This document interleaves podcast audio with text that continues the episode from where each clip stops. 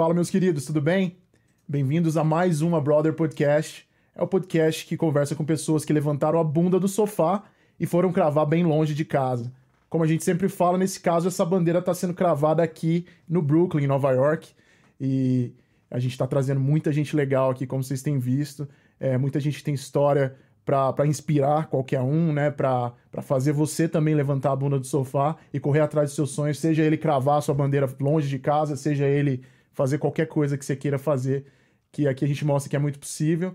É, hoje é, tá um dia muito legal, muito especial, a gente está aprendendo muito e vai aprender muito mais aqui.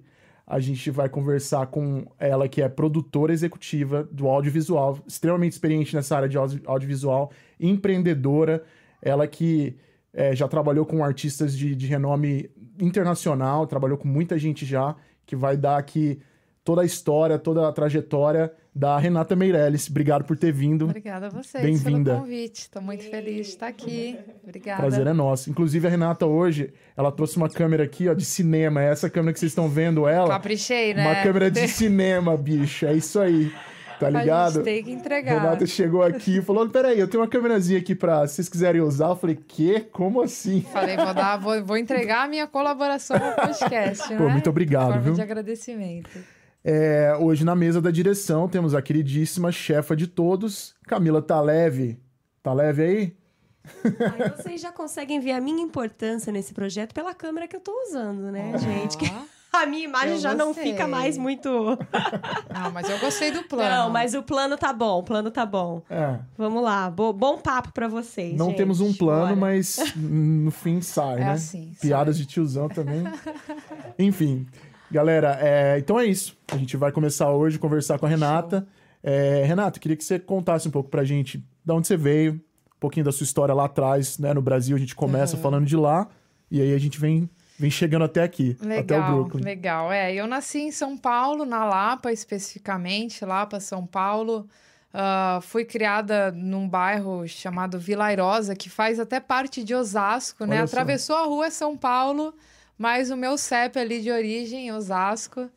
É, então hoje eu falo isso porque é, tem muita gente aqui nos Estados Unidos de Osasco também, a Evelyn, é, repórter do UFC, que está lá em Vegas, arrebentando também, legal. cria de Osasco. Ah, outros diretores aí que estão. Então, eu acho que cheguei numa fase que eu estou buscando bastante trazer o meu background aqui para frente para que as pessoas comecem a buscar se identificar, né, com o que Uhum. realmente de fato é real, né? Sim. Ah, comecei a trabalhar muito cedo, cresci numa família baixa renda, mais conhecido como pobre, né? Entendi. Tipo... e, cara, eu, tipo, logo cedo, assim, eu senti... eh, meu avô foi um grande incentivador, assim, de, tipo... Faz o que teu coração tá vibrando. Uhum. E foi minha referência, assim, nesse. Nunca ninguém me incentivou no audiovisual, mas ele, ele ativou em mim essa. Tipo, vai buscar o que, o que te faz vibrar ali, o que, Uhum. que você tá sentindo no seu coração. E logo cedo. é, eu sempre gostei de tecnologia. Eu, assi- mesmo ali numa família pobre, tudo que chegava ali de televisão, eu, eu assistia aquilo eu já ficava criando na minha cabeça, tipo, como aquilo é feito. Eu, Uhum. já, eu, eu já sentia que eu tinha algo que me chamava ali, né? Entendi. E logo cedo, assim, em busca de trabalho mesmo para começar a vida, hum, num cenário meio de dificuldade, né? Aquela Uhum. coisa de, meu, tem que trabalhar e, né? Você falou que você tinha precisa- 14, 15 anos nessa época. 14 anos. Putz, minha mãe estava tendo mais um filho. Nós somos uma família de quatro. Somos em quatro. Eu tenho três irmãos, Nossa, né? que legal. É, então a gente tinha passado uma infância muito difícil, os três, porque era meu pai e minha mãe para criar três crianças ali. Então, muito difícil, né? Hoje eu Uhum, entendo. Com certeza. E aí, logo quando a gente estava um pouquinho maior, minha mãe acabou tendo mais um. Então, acabou é, me trazendo uma responsabilidade ali familiar de, putz, precisamos ajudar, né? Porque, enfim. ah, eu acho que isso foi um ponto também que ajudou ali no meu, no meu processo de amadurecimento. Naquela época eu não entendia, mas hoje, ah, a mulher que me tornei, hoje eu olho para Uhum. para isso e consigo visualizar. É, E aí eu comecei a buscar as minhas oportunidades, é, bati na porta de um fotógrafo, falei, meu, quero que você me ensine. É, e ele falou, tudo bem. Então eu passei um ano trabalhando com ele de graça é, em eventos sociais, né? Segurando luz, conhecendo um pouco de. Eu não tinha computador em casa, então eu precisava que alguém me fornecesse as ferramentas também. Uhum. Não era só a oportunidade, né? Eu precisava.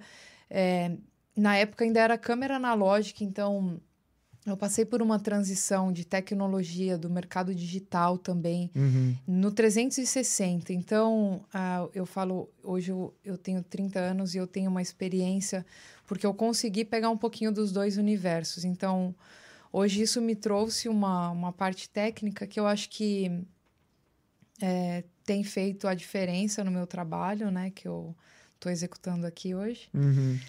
Ah, mas voltando a esse começo, né, que é, foi nessa dificuldade mesmo de trabalhar de graça e até aprender, aprender assim, né, um pouco, né, até começar a entender algo. Ah, dali logo depois tive que arrumar um trabalho formal porque eu precisava de dinheiro. Tem E foi o único contas. trabalho que eu tive eh, registrado. eh, eu trabalhei numa transportadora Uhum. que não tem com... nada a ver, porém tem porque eu tive a oportunidade de aprender funções administrativas, de logística também e de questões até burocráticas de Uhum. contrato, contratuais, porque como eu era muito nova, ah, eu, eu tinha que lidar com a, a empresa tinha um advogado interno, então eu ele me ensinou a escrever e-mails, ah, De forma mais... a lidar, é, a, a sempre estar protegido como empresa. Então, Uhum. eu não sabia, mas ali eu tava. ah, Porque outro ponto, assim, eu, eu, eu tive que parar de estudar muito. Assim, eu, eu terminei o ensino médio numa escola muito fraca, ou seja, e eu já estava trabalhando quando eu terminei o ensino médio. Então, assim, eu só concluí. Você estava trabalhando na... Eu já trabalhava, né? Já no audiovisual. Então, assim, quando eu terminei meu colegial, é, os três últimos anos ali foi bater cartão de, de ir pra escola. Tipo, Precisava- meramente- É, assim, desculpa, professores e tudo, mas era a Mas realidade. agora eu tô aqui em Nova é, York. agora- É, eu tive que aprender na rua, no dia a dia, e não estou dizendo que hoje eu dou muito valor ao acadêmico, eu acho Claro. que é super importante, é que foi uma fase ali que eu tinha que fazer escolhas. Sim. Depois, no futuro, eu estudei, tá? Fiz cursos e, claro, eu, eu dou muito valor ao, ao acadêmico. Quem pode começar estudando, gente... Você não chegou a fazer uma faculdade formal. Eu não cheguei a fazer uma faculdade Uhum. formal. Eu tive a oportunidade depois, Uhum. ah, mas aí, enfim, aí você já está em outro dinamismo da vida. Cheguei a fazer marketing digital agora na pandemia Uhum. para ter mais um skill ali Uhum. mas até de forma para ocupar o tempo de forma sábia e para trazer um pouquinho mais de conhecimento em, em outra vertente que está dentro do audiovisual, Muito. É. é, né? Então, Uhum.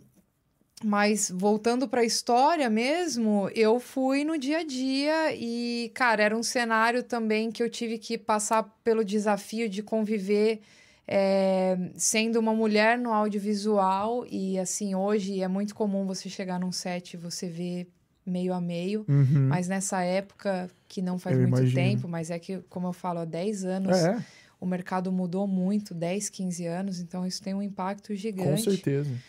É, Hoje em dia, eu acho que até, eu não sei no Brasil, mas aqui eles têm até por lei que ter uma cota de mulheres contratadas. Sim, com tal, certeza, na é, produção. com certeza. Hoje aqui já funciona bem Uhum. melhor, mas eu acho que hoje já está mais diverso, pelo menos aqui. Mas eu ainda acho que faltam mulheres ah, como referência, assim. Sim. É, eu acho que hoje a gente tem. O Condizila é um cara que está fazendo um trabalho incrível e uma gestão, sabe? É um cara que também começou assim no audiovisual e hoje ele é um gestor e ele é uma porta para, sei lá, inúmeros jovens. Ele virou uma referência e eu acho que é, falta uma mulher nesse lugar. Acho que tem muita gente, mas ainda tem muito espaço. Então eu também comecei a ter agora essa preocupação de falar um pouco mais com essas pessoas, porque acho que acaba virando uma, uma obrigação, uma função nossa, né? Sim. Esse lance, é, só, só voltando um pouquinho, o lance do audiovisual Aham. especificamente, foi uma coisa que te atraiu de forma genuína É, quando você era criança, assim. Exato. Não- você não teve um, um, vamos dizer, um gatilho pra isso, assim, alguma coisa que, que tipo, te lembre que, que foi ali Não, que você se acho interessou. Que a, é, eu acho que a tecnologia, assim, que, que rodeia o audiovisual, né? É, Eu, eu falo. também gosto muito. É, e assim, eu já fui muito apaixonada, eu já fui só fotógrafa e já fui só fotógrafa e apaixonada por foto. Uhum. Sou uma fotógrafa ainda. Sim. É, mas é que a, a gente vai afinando e vai entendendo que a gente hoje não é mais só foto para mim, né? Então eu já, eu já olho como um, o projeto, bundle, né? É o que aquilo significa. Então, é, mas eu passei, foram escadas, né? Uhum. Foram degraus ali que eu fui sub, degraus que eu, que eu fui subindo pouco a pouco e fui me conhecendo nesse processo, né? Como é que foi esse lance desse primeiro fotógrafo que te, te deu a oportunidade? O pra- Fábio, pois é, eu comecei ah, nessa condição e tive essa. Nesse primeiro trabalho que eu, que, eu, que eu comecei a ser remunerada, que eu aprendi essas habilidades administrativas, eu comecei a usar desse dinheiro para comprar equipamento. Sim, que legal. É, pouco a pouco, né? Uhum. E a também ah, ia sair de casa, né? Eu saí de casa muito, muito jovem, saí de casa com 16 anos.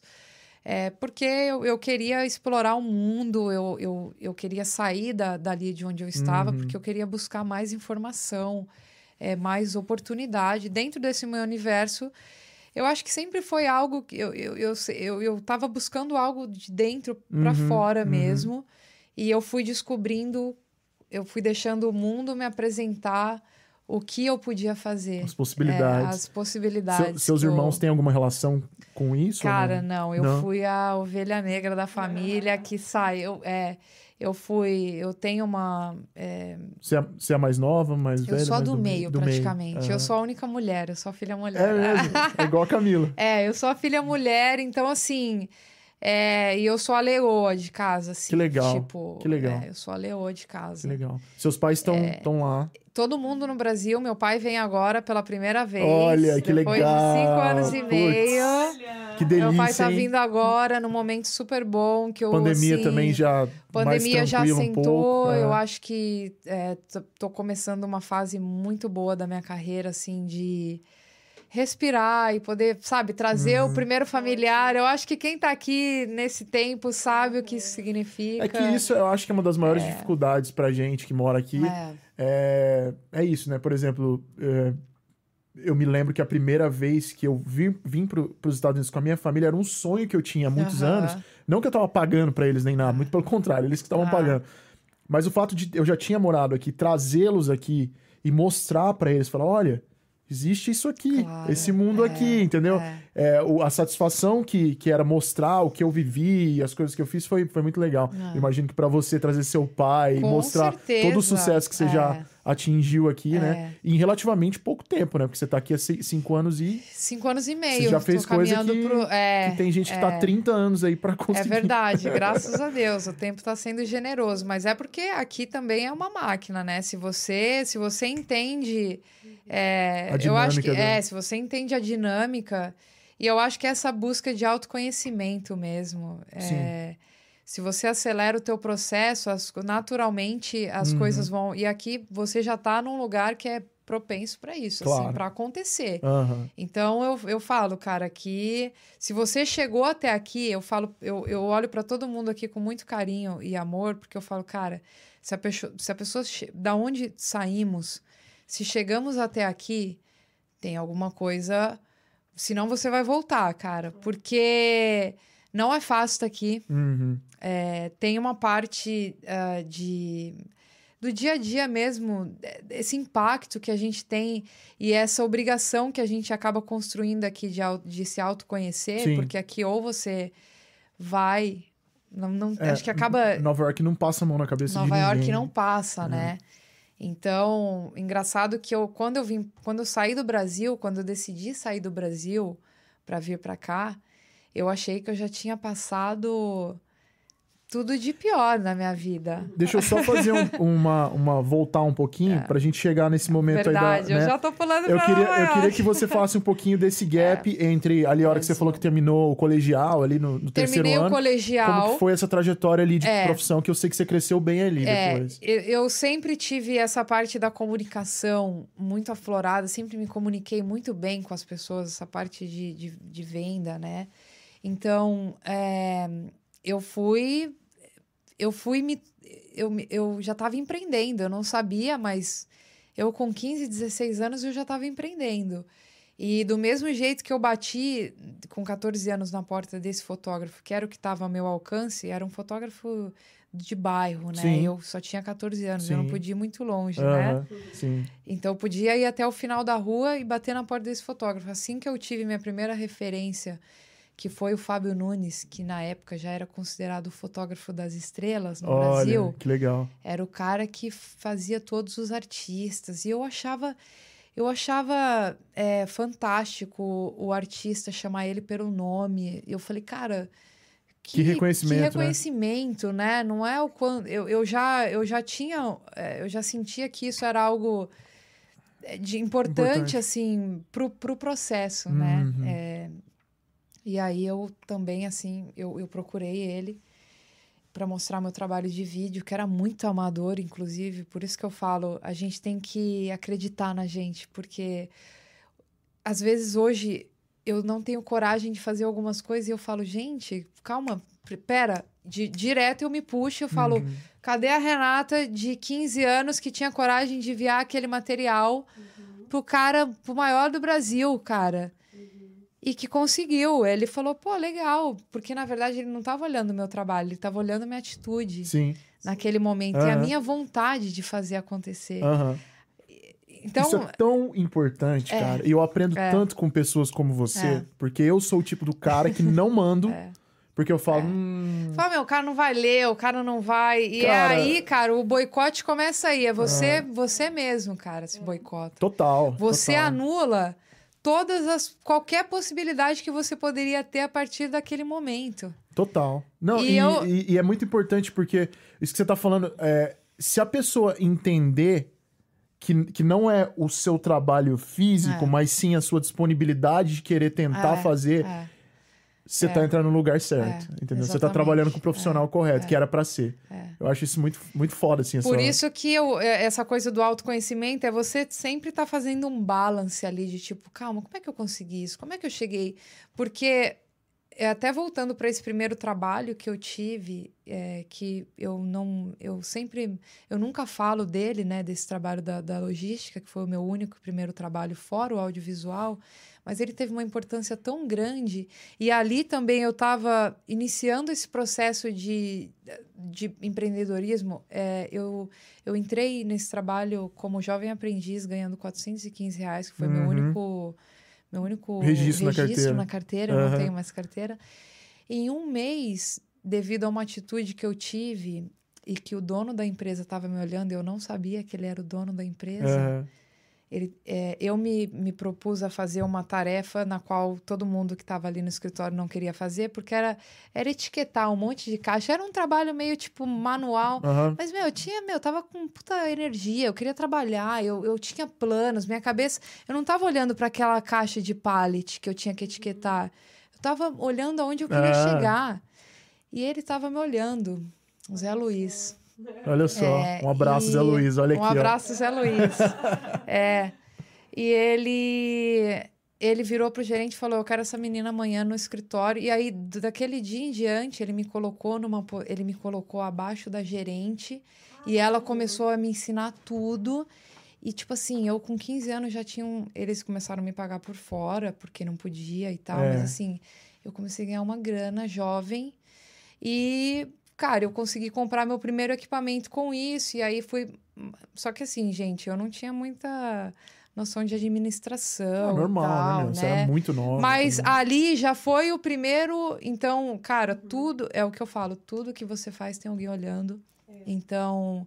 é, foca no teu no que é objetivo pra você, entendeu? Porque vai ter muita gente que vai Uhum. olhar pra você aquele no momento e falar, ah, que boa. Ah, mas, cara, aqui, ó, é você com você, Sim. entendeu? Então, Não é fácil, é difícil, errei. Acho que hoje, se eu pudesse voltar, teria feito algumas coisas. Mas isso a gente sempre vai.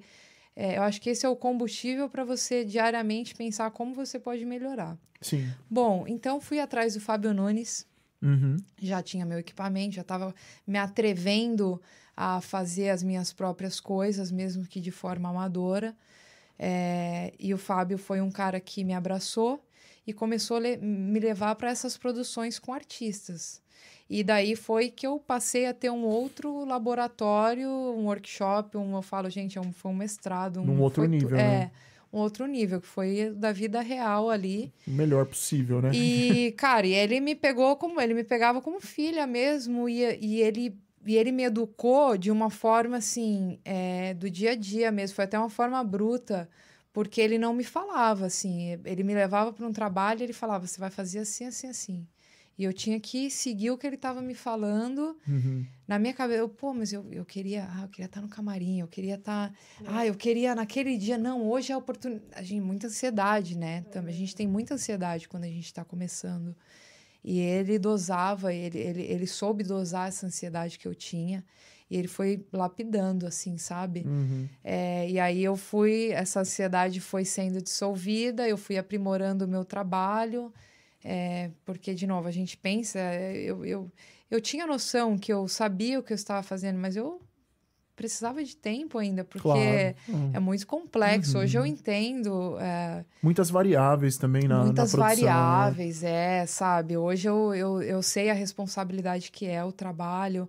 Não que antes eu não soubesse, mas a, é aquilo, a gente quer muito e a gente não pondera algumas coisas quando a gente quer muito, né? Então eu, eu tive o Fábio como mentor, que foi um cara que sempre me ajudou é, a- até, eu digo assim, a ter uma carreira.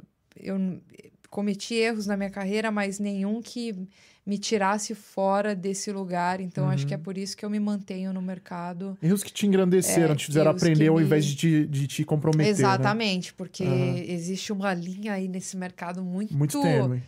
de você fazer algo que, cara, sabe? É, a reputação é uma coisa muito frágil. né, É, cara? e assim, eu vim, eu vim de um caminho que eu não tinha escola, então eu sempre, eu sempre fiquei muito no risco, sabe? Eu sempre trabalhei de forma muito risco de dar certo ou não dar, sabe? Então, Uhum. pra mim as coisas sempre foram muito radicais até. É, Então eu tive essa experiência com o Você Fábio. ficou quanto tempo com ele? Cara, com o Fábio, até hoje, a gente, nós somos parceiros até hoje. Então, Uhum. na verdade, a gente nunca se separou, porque a gente trabalha de forma colaborativa ainda, a gente pega projetos juntos. Às vezes eu pego o projeto e chamo ele hoje como fotógrafo. Mas É, internamente. com mas ele, ali assim. com ele, eu acho que até uns 18 anos. É, porque eu já era freel- freelancer também, então eu estava com ele. Entendi. Mas eu também já estava começando a pegar os meus próprios clientes, até que ah, logo depois surgiu a oportunidade. ah, eu conheci um empresário, que é o Uhum. Sam Elia, ah, que me convidou para. Nessa fase, ele, eu, eu fui apresentada para ele já. Num, olha, a Renata é uma profissional do audiovisual que tem um conhecimento artístico 360 ali do business que pode trazer soluções para o seu escritório. O Sami tinha uma. Tinha, não, ele tem, né? A Samis Band, que é a maior or- orquestra pop da América Latina, uma orquestra de eventos sociais e corporativos. São mais de 50 músicos Uau. ao todo, os melhores músicos do Brasil. tá? Como é o nome de, de novo? É Samis Band. S-A-M-Y-S Band. É o nome do Sami, um judeu leonino. Só colocou o nome dele. na- Aprendi muito. Ele é um cara incrível. Aprendi muito e também deixei eh, nas mãos dele a SB Music, que é o escritório da Glória Groove. da Olha cantora. que Ele- legal. Ele, é o empresário da, o empresário da Glória. Uhum. E o Sami, quando a gente se conheceu, ele não empresariava mais artisticamente, porque ele foi um dos empresários do Charlie Brown e do Ma- dos Mamonas Assassinas. Olha que. que- Ah, Então ele foi. cara, você sabe que é o louco que você tá falando disso e eu tô aqui, cara, eu já ouvi falar nesse É. nome. E eu acho que eu ouvi num podcast com o O Rick Bonadio. O Rick Bonadio É. foi sócio do Sami É, no é isso- Mamonas. é É, que o isso Sami sempre foi o. O Sami foi o empresário mais oculto. E mais tá? do business mesmo, E mais né? do business. O, o Bonadio era O empresário, é Bonadio produtor era musical. o. tá? É, e o showman Foi ali isso de mesmo. estar ali, É, eu ouvi um podcast né? com o Rick Bonadio e ele contando toda a história do Mamonas e ele Exato. menciona o Sami várias vezes. Porque o Sami já era um empresário do mundo de business, né? Essa parte, por exemplo, a Sami's Band, poucas pessoas devem conhecer, mas como eu te falei, carrega esse a maior orquestra orquestra pop da América Latina e assim, os, cara, é incrível o projeto. O Sami a banda chega a custar preço de show de Cláudia Leite e Uhum. artistas Eu renomados do país, tá? Uhum. Então, eu conheci o Sami porque ele estava precisando, na época, dar uma repaginada. A banda. Porque, de novo, ele estava passando por essa fase de transição. O digital estava chegando, a música estava começando a virar ah, streaming, né? Com Spotify e tudo mais. E ele estava perdido, né? Ele estava com uma estrutura toda antiga no escritório dele e tudo mais. E aí chega eu com toda a vontade do mundo, e eu já tinha ali uma experiência e uma Uhum. noção Uhum. já técnica. Uhum. O que eu precisava naquele momento era de investimento para poder executar as, as ideias que eu tinha na minha cabeça. Eu tinha energia, já tinha uma bagagem, e, e aí o, o Sami chegou na minha vida. hum, Foi um encontro, porque ele também precisava de alguém como eu. Uhum.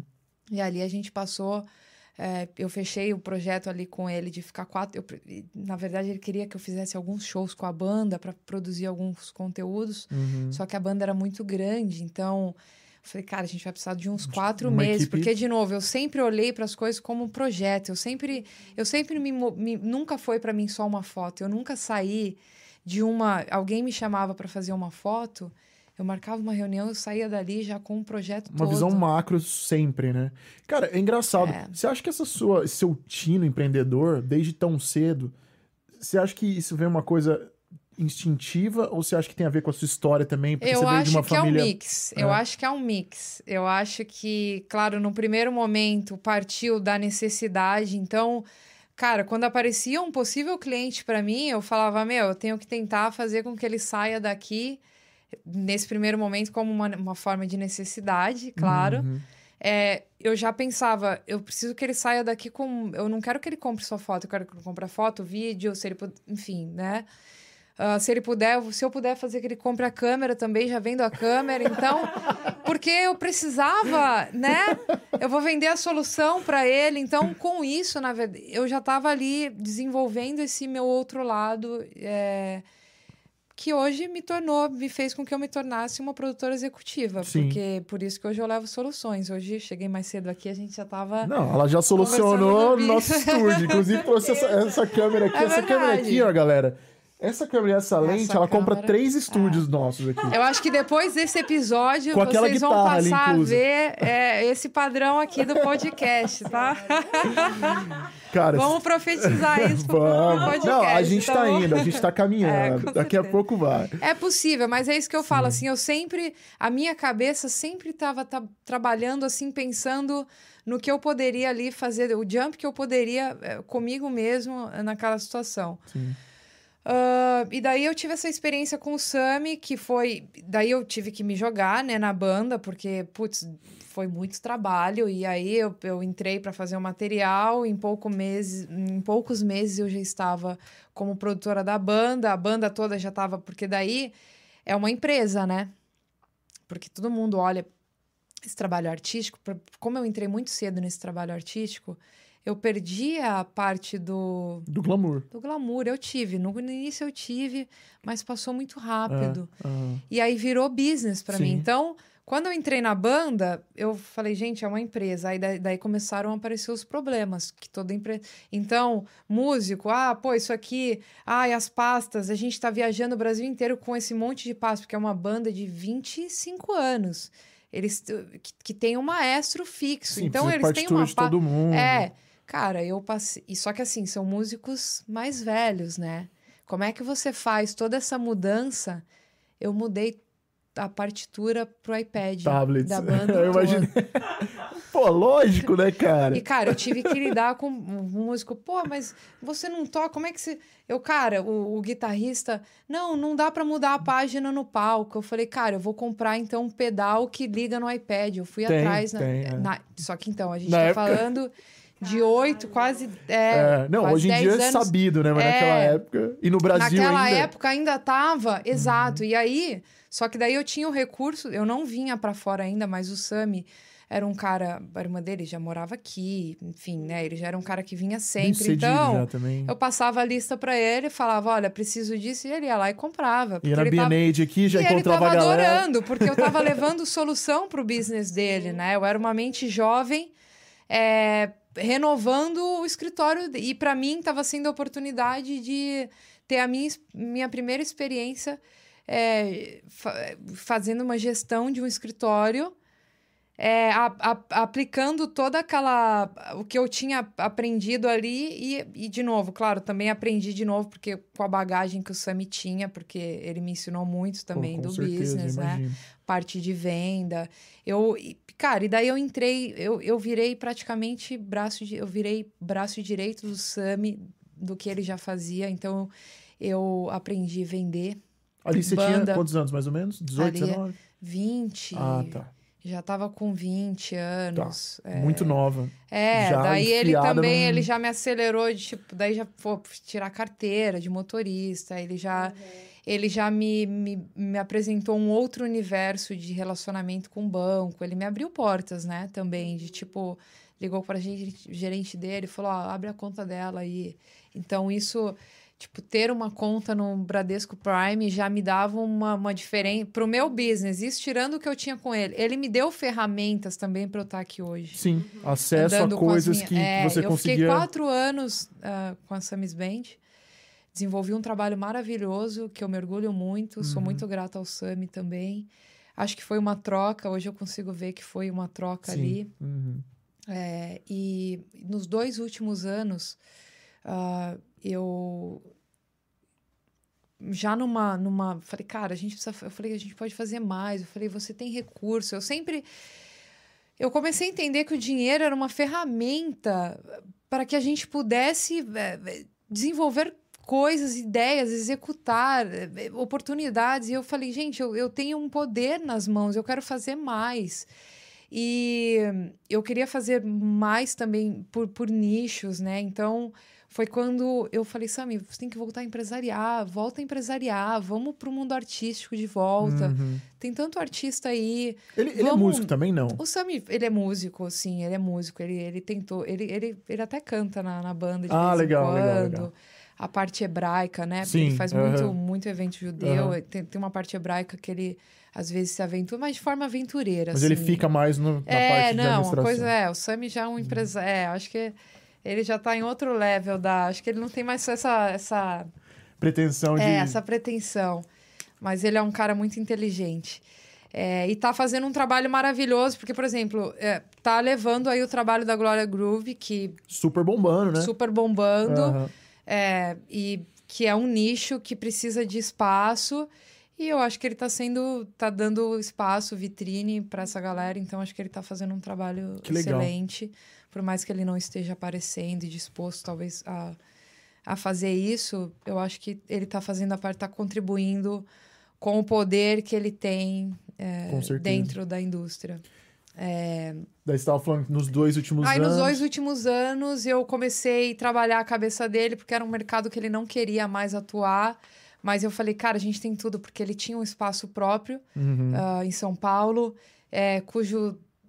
É, Eu não sei se ele eh, deu continuidade, mas a gente tinha um galpão lá que dava para ser feito um palco. Eu tinha, eu, foi um projeto que eu deixei em andamento, eu não sei se ele continuou. E eu falei, cara, isso aqui precisa ser usado, tem muita coisa rolando e, Uhum. né? E aí eu comecei. eh, ele falou: Bom, tá, eu não vou fazer. Você quer fazer? Bora. Aí ele me deu o que eu precisava, a carta branca. E aí foi que eh, eu criei a SB Music, SB, porque já era de Samis Band. Eu falei: não, vamos só montar um selo novo, Uhum. SB Music. E a gente monta uma gravadora, porque nessa época, o digital, essa coisa de monetizar já estava come... então eu já estava começando a entender que esse mercado ia virar real Entendi. e que ele poderia ter uma estrutura é, de fazer sua própria monetização. Inclusive, é, a Glória Groove não tem gravadora. Ou seja, é a SB Music que está Faz monetizando. tudo por ela Ou ali. seja, isso que eu tô te falando, essa visão que eu tive há oito anos atrás, está sendo funcional hoje, Uhum, porque ele está utilizando dessa gestão. Então, funcionou. uhum. É. Legal você ter essa visão, né? Tipo, É, funcionou. tão, tão a longo prazo. É, eu então, daí nesses dois últimos anos que eu passei com ele, eu tirei do papel a SB Music eh, do zero, Uhum. eh, em- desde o website até o logo, até os registros e essa parte de gestão. Montei um time, eh, montamos todo, es- reformamos o escritório e adaptamos para um escritório onde tivesse a estrutura para receber novos artistas. Ah, e eu tinha a minha produtora dentro desse escritório. Então era um laboratório, né? Uhum. Então eu sabia que eu ia crescer ali ah, como produtora audiovisual, que esse era o meu, o meu, meu goal, né? Uhum. Dentro disso tudo. Eu só estava explorando outras habilidades É, que, nesse verdade, período. Você é. já tinha isso em você, esse Eu lance de tinha. produzir, de resolver, né? Eu já vejo tinha. muito isso em você. Você é É. uma pessoa que, que foca muito na solução. É, na solução. E que eu, eu é. acho que, assim. É, Acho e que uma- nessa época eu não me, tintu- não me, não me titulava produtora executiva. É o que Aham. eu falo, foi um processo chegar. Entendi. Né? Eu cheguei a esse título de produção executiva ah, Aos poucos. aos né? poucos. É, e nesses dois, nesses quatro anos de SB Music, né? Vou concluir como SB Music, eu viajei o Brasil inteiro, via- fui para fora do Brasil também. A gente chegou a fazer eventos na Argentina, América Latina. Com É, outros artistas também ou só com. Com eu sempre trabalhei com outros artistas, É. né? Eu fiquei fixa nesse projeto com o Sami Uhum. e eu viajei o Brasil inteiro com a banda. Ah, e a gente tinha uma agenda muito insana, foi, foi bem insano, assim, ah, nesse, essa época da minha vida. Uhum. Fiquei totalmente dedicada a isso. E continuei com o Fábio. O Fábio me colocava com outros artistas. Então, trabalhei com Cláudia Leite, trabalhei com Fernando Sorocaba. Uhum. Só que daí eu tinha uma agenda. Então, a prioridade era a Samis Band, que eu tinha uma agenda fixa. E o que pintava por fora, o Fábio ia tocando, porque o Fábio que fechava os trabalhos. com- Até esse momento, eu não tinha a minha imagem como linha de frente. Eu sempre estava atrelada ao Fábio. Uhum. Ah, e daí, depois dessa experiência com o Sami, quando eu realizei a SB Music, eh, que eu tava ali meus 24 anos, mais ou menos, e a empresa estava montada, e aí começou a aparecer investidor, e aí eu comecei a ter a noção do que, do que poderia acontecer. É, foi quando eu falei, eu já, eu já tinha uma vontade é, de explorar o mercado internacional, Uhum. que passou a surgir com, com essa minha relação com o Sami, porque quando eu entrei nessa parceria com ele, ele já era um cara que estava em outro. Ele já vinha para fora, ele já conhecia essa realidade. Então, ele era um cara que me instigava bastante. Trazia isso pra você. ele me trazia né? muito. Contando Então, é, então é, começou desse poder de, de eu saber que eu poderia ter uma pessoa para buscar na fonte o que eu precisava de tecnologia, de solução. E depois essa vontade passou para, pera, eu posso ir até lá Uhum. e eu posso descobrir esse mercado. Você nunca tinha ido pra fora do Brasil, É, assim, para os Estados eu, Unidos? eu tive tinha? um pouquinho um pouquinho antes dessa minha decisão de mudar, acho que com 23 eu cheguei vir duas vezes para Miami fazer um trabalho específico com artistas de Rapidinho. Brasil, é, mas uma experiência é bem diferente quando você vem a trabalho Sim. e quando você muda para falar, ok, eu Uhum. vou me mudar. E foi uma decisão bem radical na minha vida, porque eu estava bem no Brasil. Quando eu sentei com o Sam e eu falei, eu não quero mais, ele falou, meu, você é maluca. Porque eu estava assinando um contrato de que eu não queria nada desse B Music. Olha que loucura.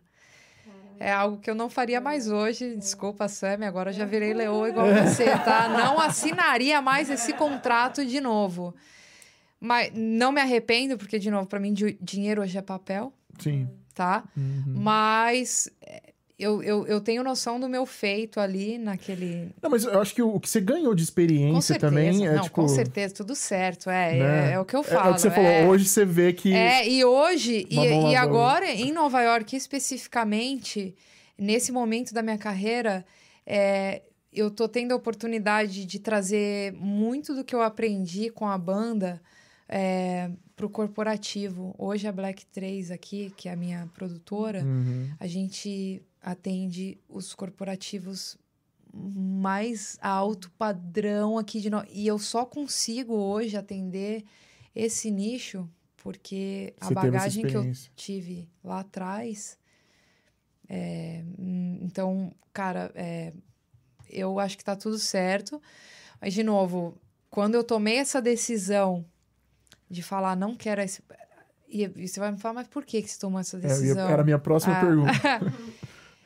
Também, de novo, foi o meu coração que falou assim: Meu, você precisa move on. Você precisa fazer algo novo. E eu tenho essa coisa do desafio também, né? De, eu acho que o desafio, e é por isso que eu tô aqui hoje, é porque quando eu li no podcast de vocês essa coisa de tirar a bunda, foi exatamente o que eu fiz. Eu saí totalmente da minha zona de Qual o seu signo, Renato? Capricórnio. Capricórnio, ascendente em aquário. É, eu sou então, aquariano. assim, tem um balance aí também na parte da criatividade. É. Eu sou muito capricorniana na parte metódica, de disciplina. Eu acho que é isso que faz também com que eu consiga é, colocar esses deadlines e alcançar mesmo Uhum. esses objetivos. Sou muito determinada. Sim. Mas não é que sou muitos também, não, tá, gente? É hábito. Eu acho que, assim, criar bom, bons hábitos. Eu Uhum. também entendia que eu não tô produtiva, não é todo. É o que eu falo, a gente fala, porque eu, eu prefiro é, trazer pro, pro meu dia palavras boas, positivas, porque isso também faz parte de criar bom, bons hábitos, Uhum. você acreditar em boas coisas. Sim. Mas esse processo foi, foi também de tipo, eu falei, se eu me desafiar aqui de novo, eu vou causar um outro impacto. E é, e é, e é isso. Eu não tô competindo com ninguém. Eu sempre estive competindo comigo Sim, isso é mesmo. muito legal. Eu estou me desafiando. Então, Uhum. é, essa, essa função de tirar a bunda é o que me projeta. Eu já entendi. Eu acho que quando você entende que é isso que te projeta pro próximo level, você vai É. por mais dolorido que seja, você vai querer fazer isso o mais rápido possível. Com Porque certeza. só tem esse caminho. É, é o que, é o que a gente fez e que todo mundo que sentou É. nessa cadeira aí fez de alguma forma, de jeitos e maneiras É, mais é. distintas possíveis. Mas todo mundo, no fim, do- no fim das contas, é. Perrengue vai ter, gente. É, e assim, não. a gente acaba contando só o que a gente lembra, só o que a gente quer, só o que É. faz sentido. Uhum. Ah, mas eu quero saber dos perrengues também, tá? Não, perrengue eu vou falar, com Mas, certeza. é, não, só pra gente seguir essa linha. Aí tá, você tomou essa decisão de mudar. É. Eu tomei essa decisão, eu E aí, larguei como é que foi tudo, daí? eu Ah. larguei tudo, porque é algo também que, assim, eu sempre fui uma pessoa que, eu acho que por eu ter vindo de uma família muito pobre, meu pai sempre me ensinou, assim, os seus valores, sempre... E eu, eu sempre fui uma... Eu sou muito ambiciosa, mas Uhum. a ambição, ela não pode conflitar com os teus valores. Exato. Ela, tá? ela tem que ser saudável. Ela não, ela tem que ser saudável. Então, é, nesse momento que eu abri mão de tudo, eu no fundo eu sabia que, pô, mas eu queria deixar a minha marca ali de que eu, eu tô deixando isso aqui porque eu, eu sabia que eu, eu estava me desafiando ali que eu po- podia mais. E hoje eu montei uma empresa de Uhum. novo Uhum. do zero, assim como eu fiz a SB Music, que tem muito mais a minha cara, sabe? Então eu, eu entendo que foi um processo também. Então eu não perdi nada. De novo, Claro. foi, Como que foi essa. Ali foi só esse jump. depois da decisão, esse o processo o em si. processo, é. Claro que quando eu, to... quando eu tomei essa decisão, eu não sabia o que eu estava fazendo de todo. eu, só, eu, eu só queria mais. Aham. Eu, eu sabia que eu podia mais, então foi no risco. Uhum. É, Dali eu, eu fui para um outro estúdio, eu acabei alugando um estúdio ali na Cardoso de Almeida, como tinha uma amiga minha fotógrafa que tinha um espaço. Por acaso ela estava alugando, ela me ofereceu, eu falei, quer saber, vou, vou para lá. Uhum. Eu acabei ficando mais um ano até Pra me pro... Eu falei, cara, eu vou ficar nesse estúdio sozinha. Mas você saiu da SB? eu saí da SB Tá. Music porque eu precisava me ver sozinha. Entendi. Eu Uhum. precisava estar sozinha. Uhum. É, porque o Sami fazia parte da minha história, mas eu precisava me conhecer como gestora, como empreendedor. Eu precisava descobrir o meu lado de, de empreendedora, empresária. Eu precisava descobrir o que, que eu podia fazer com o meu poder. Porque Uhum. eu, já, eu já entendia que com ele, ele, ele poderia ser um investidor. Tudo que eu... Ele já confiava em mim. Então, qualquer projeto que eu levasse para ele... De certa forma, tava confortável. Claro, né? ele ia aprovar, ele ia discutir, a gente ia chegar num, num- em algum lugar. Então, eu precisava descobrir o que eu podia fazer, eu por mim. Recurso ele já havia me dado, já, ele já havia me trago, eu já nesse momento eu já tinha um pouco mais conhecimento de finanças, eh, dessa parte até do internacional, eu já tinha um pouco menos de medo, talvez, de me Uhum. jogar. Uhum. É, e foi. Eu escolhi ficar mais um ano nesse estúdio para eu ver como eu me comportava. Uhum. É, foi um ano bem difícil, porque eu acho que essa saída da SB Music me afetou um pouco. É, porque tinha uma dinâmica ali, né? Coisas aconteciam e quando eu saí eu perdi um pouco da minha estrutura É, a estabilidade. a né? estabilidade, a estrutura que eu tinha. Então, foi um ano difícil. Uhum. Foi um ano difícil para mim também, vida pessoal, família. Eu Uhum. tive alguns problemas na, na questão de família que Entendi. também afetaram Ah. essa parte. Mas eu escolhi ser forte. É, foi o ano que eu passei hum, por, por muitos desafios de tipo, tá, e agora? Eu tomei essa decisão e, e aí eu precisava continuar. É, e aí eu falei, eu vou. Eu vou porque nesse momento eu precisava também é, fugir do Brasil dessa parte da... fa- Porque eu, eu precisava ficar só comigo. É, e aí eu, vir, eu vim para Nova York sem conhecer ninguém. Eu encerrei todas as minhas atividades no Brasil. Assim, eu vendi carro, eu fechei esse estúdio, Uhum. eu vendi equipamento. Eu falei, eu vou, eu preciso de dinheiro, né? Uhum. Desculpa, eu preciso de Imagina. dinheiro. é, E aí eu só fiquei com o meu computador, porque eu não falava inglês, né? Posso dar uma pausinha? Claro, claro, claro. Fique à vontade. Você quer ir no banheiro? Não, eu tô com a sinusite, aí Ah, vezes sim, dá uma normal. Ah, normal, tranquilo. Eu tenho, Até tenho isso também. Dá um tempinho. Tá tudo bem lá no, no quarto, tá? Tá né? bom. Desculpa, dá pra Imagina. cortar? Desculpa. Não, a gente não corta, Ah, mas é, tá é tudo é, tá tranquilo. Tranquilo. A gente é, Ah, é nessa pegada. Às vezes a gente Fechou. levanta, vai no banheiro, vai ver se o gato tá Fechado, fechado. vivo. É, é isso que é a É, mágica do negócio. Eu parei, eu, eu estava... Não, você tava falando do lance que você vendeu tudo, manteve eu seu vendi computador. tudo e aí eu falei, cara, eu fui pelo óbvio. Eu sou uma pessoa muito prática. Na hora que eu tenho que tomar uma decisão, eu tento ir pelo mais prático. Eu ia te perguntar só um parênteses. é, Você Tá. já tinha algum inglês nessa época? Zero, zero, Zero, zero. zero, zero. E assim, é, tudo que eu aprendi, eu, eu, eu até falo, gente, eu sou autodidata, porque eu não tinha. Eu, eu até tentava entrar em algum, mas minha cabeça muito acelerada, sempre muito muita coisa para fazer. Então, sentar e estudar nunca foi um dinamismo que funcionou para mim. E nessa sabe? época você já tava mirando Nova York ou, ou não? Eu, eu, eu tinha Nova York porque. ah, de ouvir Nova Uhum. York, tá? Sim. É, tudo que eu tinha, como eu, é, eu te falei assim, tudo que eu é, vim, de, vim conhecer na minha vida de glamuroso, de. É, veio através de pessoas que eu conheci do meu trabalho, Sami. Mas do que eu. Do meu background de vida, família, eu não tinha referência de nada. Então foi a vida que foi me apresentando. Sim. Uhum. Então eu falo assim, eu, eu, eu, eu fui uma pessoa muito inocente. Eu acho que. Por isso que eu, eu, eu sempre tento resgatar. É, é importante a gente trazer a nossa inocência de volta, de acreditar, porque é ela realmente que nos leva. Porque É, eu é, sempre fui muito ingênua de. Eu, eu, eu me comportava muito bem, mas eu tava aprendendo ali naquele momento. Eu às vezes fico. É. é, ultimamente tenho pensado muito nisso, até na questão de, tipo assim, cara, eu precisava resgatar aquela criança que eu adorava, É. por exemplo. Eu sempre fui afic- aficionado por guitarra desde bebê. E, tipo, É bom eu fui isso, colocando né? tantos limites em mim, tantas crenças limitadoras, assim, ao longo do tempo, que eu fui perdendo o sonho. Como a gente perde, Sabe? né? E É hoje eu. E desacreditando nele. E aí isso que você falou é muito É. foda, porque.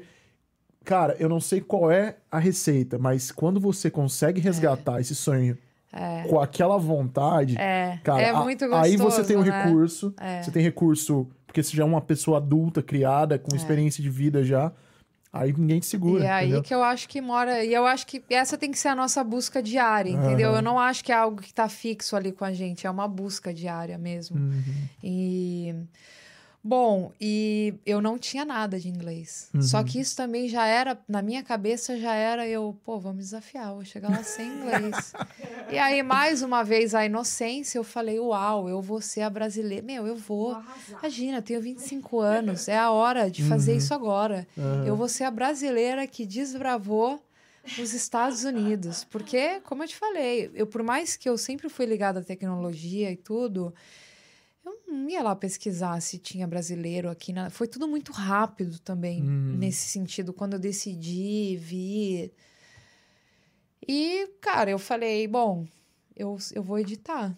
Editar eu não preciso falar Ah, legal. né? Eu mando um e-mail, sei lá, na minha cabeça, essa mente empreendedora de eu preciso fazer como fazer, então eu sempre trouxe o como fazer pro antes, né? Essa parte muito de estruturar, essa parte de empreendedora mesmo. Então eu sempre estruturei meus projetos. Uhum. Tinha passo um, dois, três, quatro, cinco, seis, né? Então é isso, no final do dia é disciplina. Você vai chegar. Se, se o seu propósito é aquele e você traçar uma, uma Um meta, caminho. um caminho e você seguir, você vai chegar. Fatalmente. Né? é. E foi o que eu. falando assim é fácil, tá, gente? É, não. Mas não é tão fácil assim, claro. É, eu tracei isso e falei, eu vou chegar. Eu trouxe meu computador na mala, gente. Olha a audácia dessa pessoa, um desktop, não um laptop. Nossa senhora! Eu trouxe Cara, o meu trouxe uma desktop. mala. É, porque eu falei, um, Só pro computador. eu não vou ter dinheiro para comprar, um- comprar um computador de E você edição precisa trabalhar. chegando e eu preciso chegar e trabalhar. Uhum. Então eu vou levar na máquina. Eu- E aí, pessoal, meu, mas e se perguntarem como que. Eu falei, ué, eu vou responder que é meu computador de uso. Tem gente que usa laptop, eu uso desktop. Como é que ele pode? Ué, eu, eu tô viajando, eu preciso. Eu gosto de tecnologia. Não, lembrando que aqui nos Estados Unidos as pessoas viajam É. com cabrito, coelho, é, vá, É, bezerro, então, tudo pônei, é né? Porque é, É, animal, é. é. support animal, né? Gente, é, então- aquele famoso não, nós já temos, entendeu? É, Ali tem naquele momento eu já é, eu só tinha um caminho para ir para frente. Então Uhum. eu falei, eu vou, eu vou tentar. E eu passei com o meu computador, não fui questionada, é, porque de novo eles vão abrir tua mala de, enfim, né? Que a gente já sabe. Cheguei aqui nos Estados Unidos. ah, na verdade, a primeira vez que eu vim, eu tinha uma amiga que tinha vindo um pouquinho antes. A gente ia dividir um quarto, mas aí Uhum. acabou não dando certo. E aí já foi aquele caos na primeira semana, porque a gente ia dividir quarto para ela me ensinar um pouco de inglês e eu ensinar um pouco do que eu sabia para ela, porque ela tinha vontade de aprender. Mas aí a gente se desentendeu, coisas da vida, Sei, nada. Uhum. coisas da vida.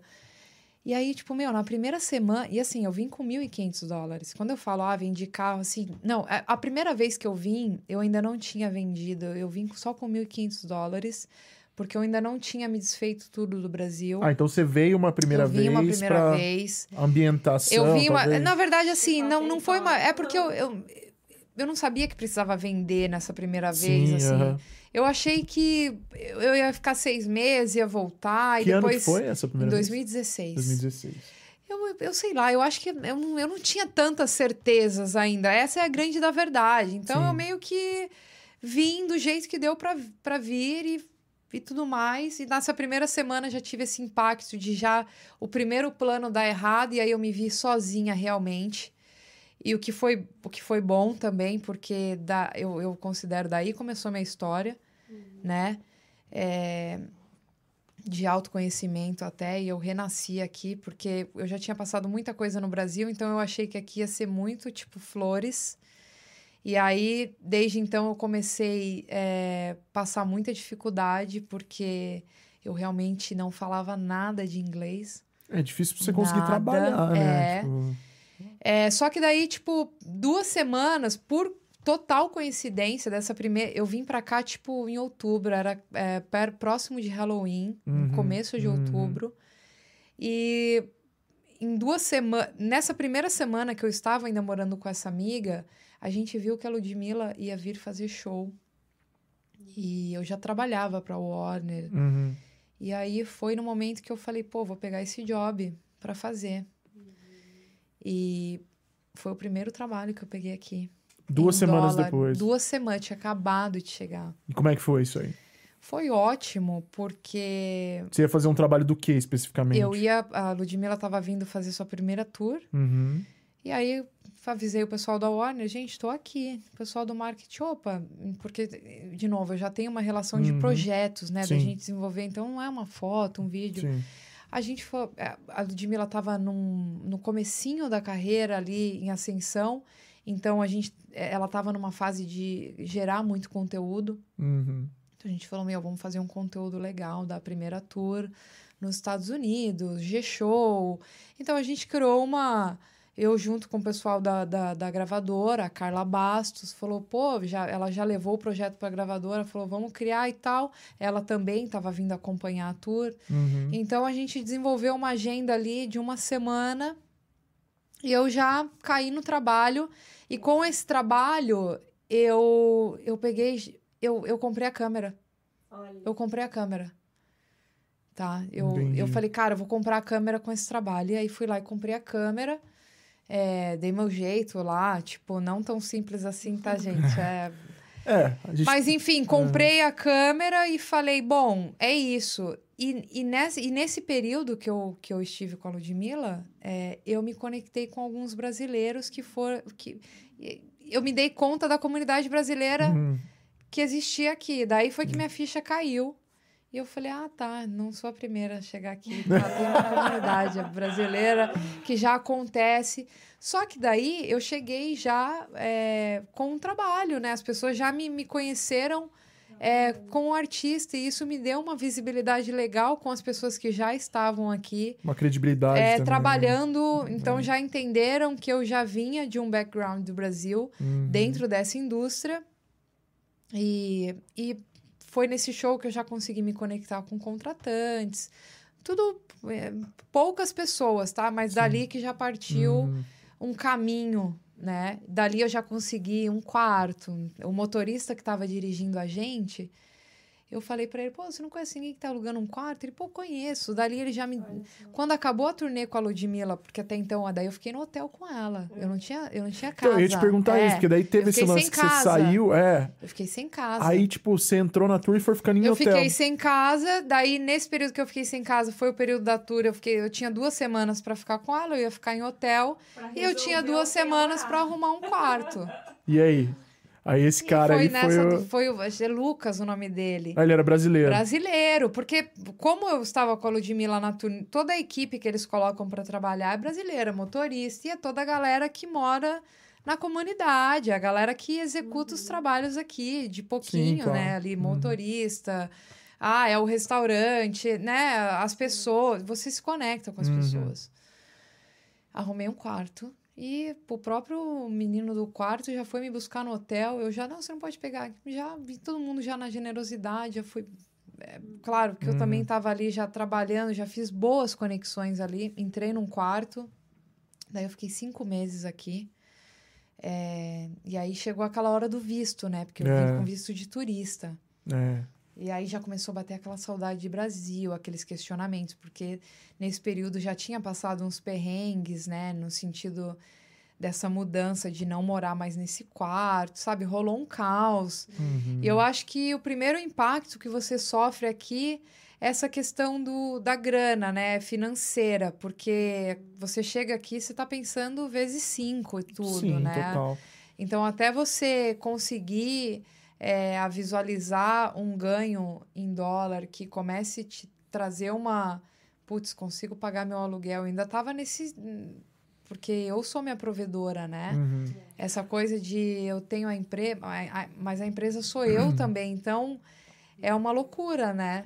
Como que, em relação a, a Nova York em si, a cidade, Como é que foi para você chegar aqui e se adaptar? Não sei se era inverno, se era verão. Inverno. E em, em relação, então, isso já é uma coisa. Segundo, é, as pessoas em Nova York têm o seu jeito peculiar de ser, É, né? Nós sabemos. Total. Como é que foi para você essa adaptação como, como um ser humano morando nesse, nessa cidade nova, tão grande, apesar de vir de São Paulo? Já? É, eu acho que eu não tive impacto nessa questão ah, de flow de cidade, porque eu vim já de São Paulo num ritmo muito acelerado, é, de conviver com músico, com, com a galera de audiovisual da indústria mesmo. São Uhum. pessoas mais é, descoladas, num geral, assim, é um lifestyle diferente.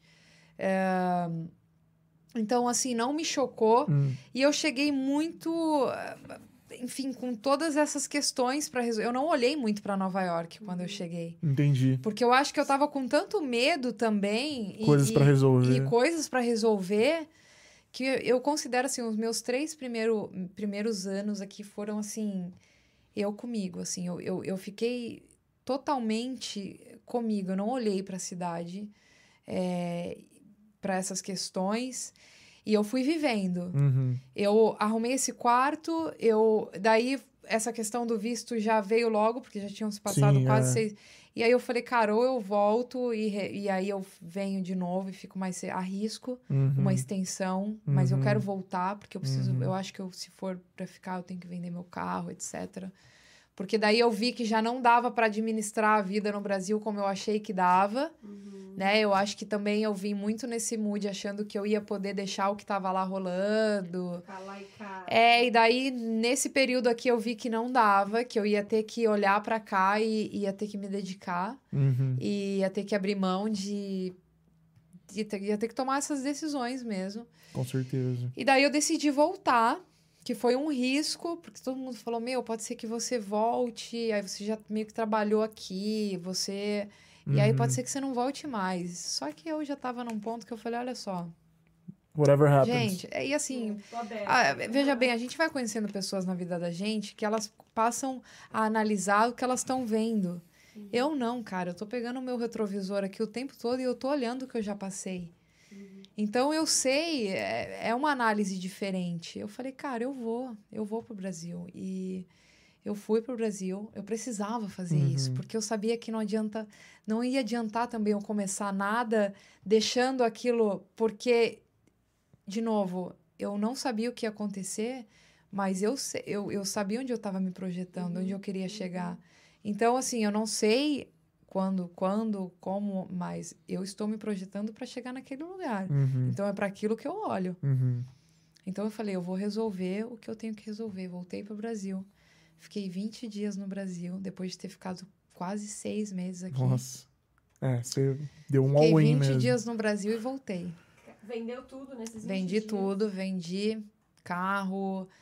Falei, poxa, tô decidida mesmo, vou. Beijo, Não tava tanto, mas tava. Não- Assim, não é que eu tava nessa decisão, não é esse poder todo, né? Mas eu foi o que eu escolhi. Não, não era. Foi o que eu escolhi naquele momento e eu segui. Sua família sempre te apoiou nessa, Sempre. nessa Minha ideia? família é o que eu falo. É, a gente, eu passei boa parte da minha vida, ah, eu não tive isso, aquilo, olhando para esse lado da vida triste. Briguei muito com os meus pais. Ah, vocês não me deram isso. E, gente, eles me deram O que o que eu precisava, É. que era a liberdade. Com a liberdade, eu pude explorar os meus caminhos, entendeu? E eu acho que se era isso que eu tinha, é, é isso. É, é a gente começar a olhar o que a gente não tem e parar de olhar o que a gente não tem, Uhum. Uhum. sabe? Porque o, o que a gente tem de mais valioso é o tempo. Sim. E é para isso que você tem que olhar. Como é Uhum. que você está usando do seu tempo, né?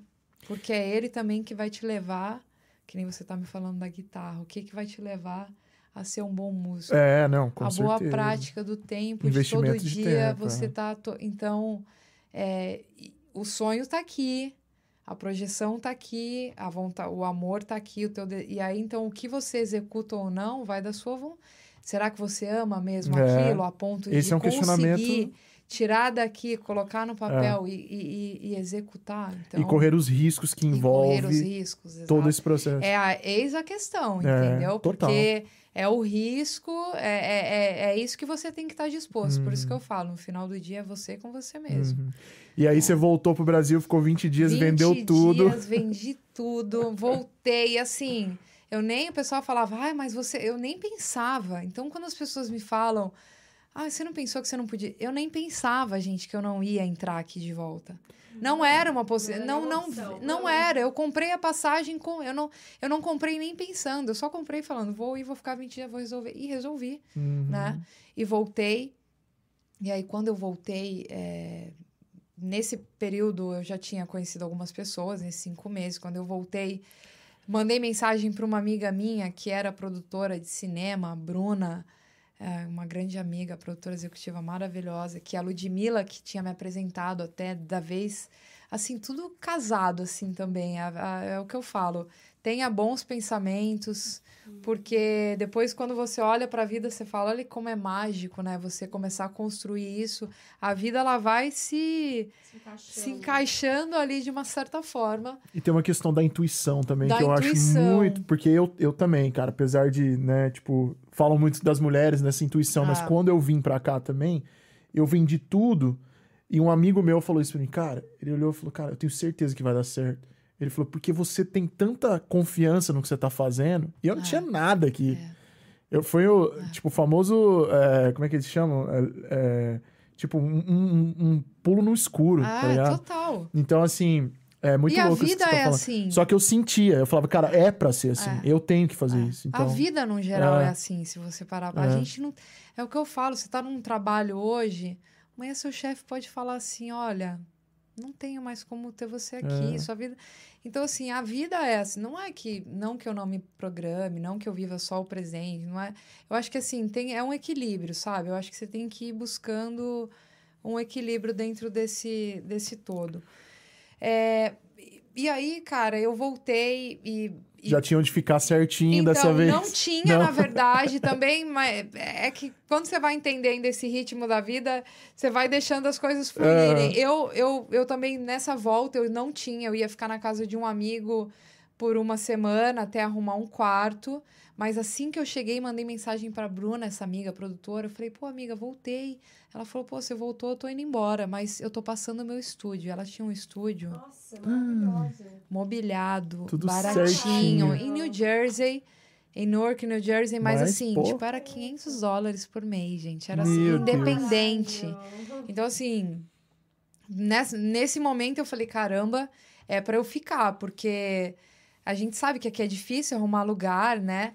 Ela passou para mim, é, daí eu comecei, montei bem pequenininho, eu tenho foto até desse, era uma kitnetzinha bem pequenininha no fundo de uma casa, mas o que para mim era suficiente, porque eu precisava ficar sozinha, porque meu trabalho é muito telefone e tal, então eu precisava, eu de novo ia começar uma empresa do zero no fundinho de uma casa. Então, só que é telefone, horário, então eu precisava estar sozinha e eu Uhum. não podia, eu não tinha condições de morar sozinha nesse momento. Então foi um Uhum. presentão ali. Eu montei uma mesa, fiz do meu jeitinho e comecei a ir atrás de trabalho no audiovisual, fui pelo óbvio. É, Voltou aquela minha experiência. experiência do social, eu falei, bom, é evento social, filmar casamento é o que pode me trazer dinheiro mais rápido. Uhum. É, e eu faço muito, não preciso falar, porque eu tinha muita experiência. E aonde eu chegava com o meu portfólio, Você era aceita eu fácil. era aceita muito fácil. Então, assim, eu não falava, eu meio que ficava num mood meio tímida ali. Eu entregava, no final do dia, o que, que o cara quer que você entregue? O É. seu trabalho. Soluções, é só isso que eles estão E procurando. assim, eu, ia, eu, eu entrei no Google Maps, produ, tipo, wedding companies near me. Eu ia te perguntar isso, como é que você prospectou Vou aí os, ensinar os vocês. primeiros? Vamos lá. Até eu tô É, então, assim, eu tinha o meu kit ali, eu sabia, eu tinha muita experiência. É, é, eu sei operar drone, eu... É. Então, eu tinha um, um leque grande de opções. Isso também me trouxe muitas oportunidades, porque hora eu estava editando, hora eu estava filmando, hora eu estava fotografando, então eu sempre tinha trabalho.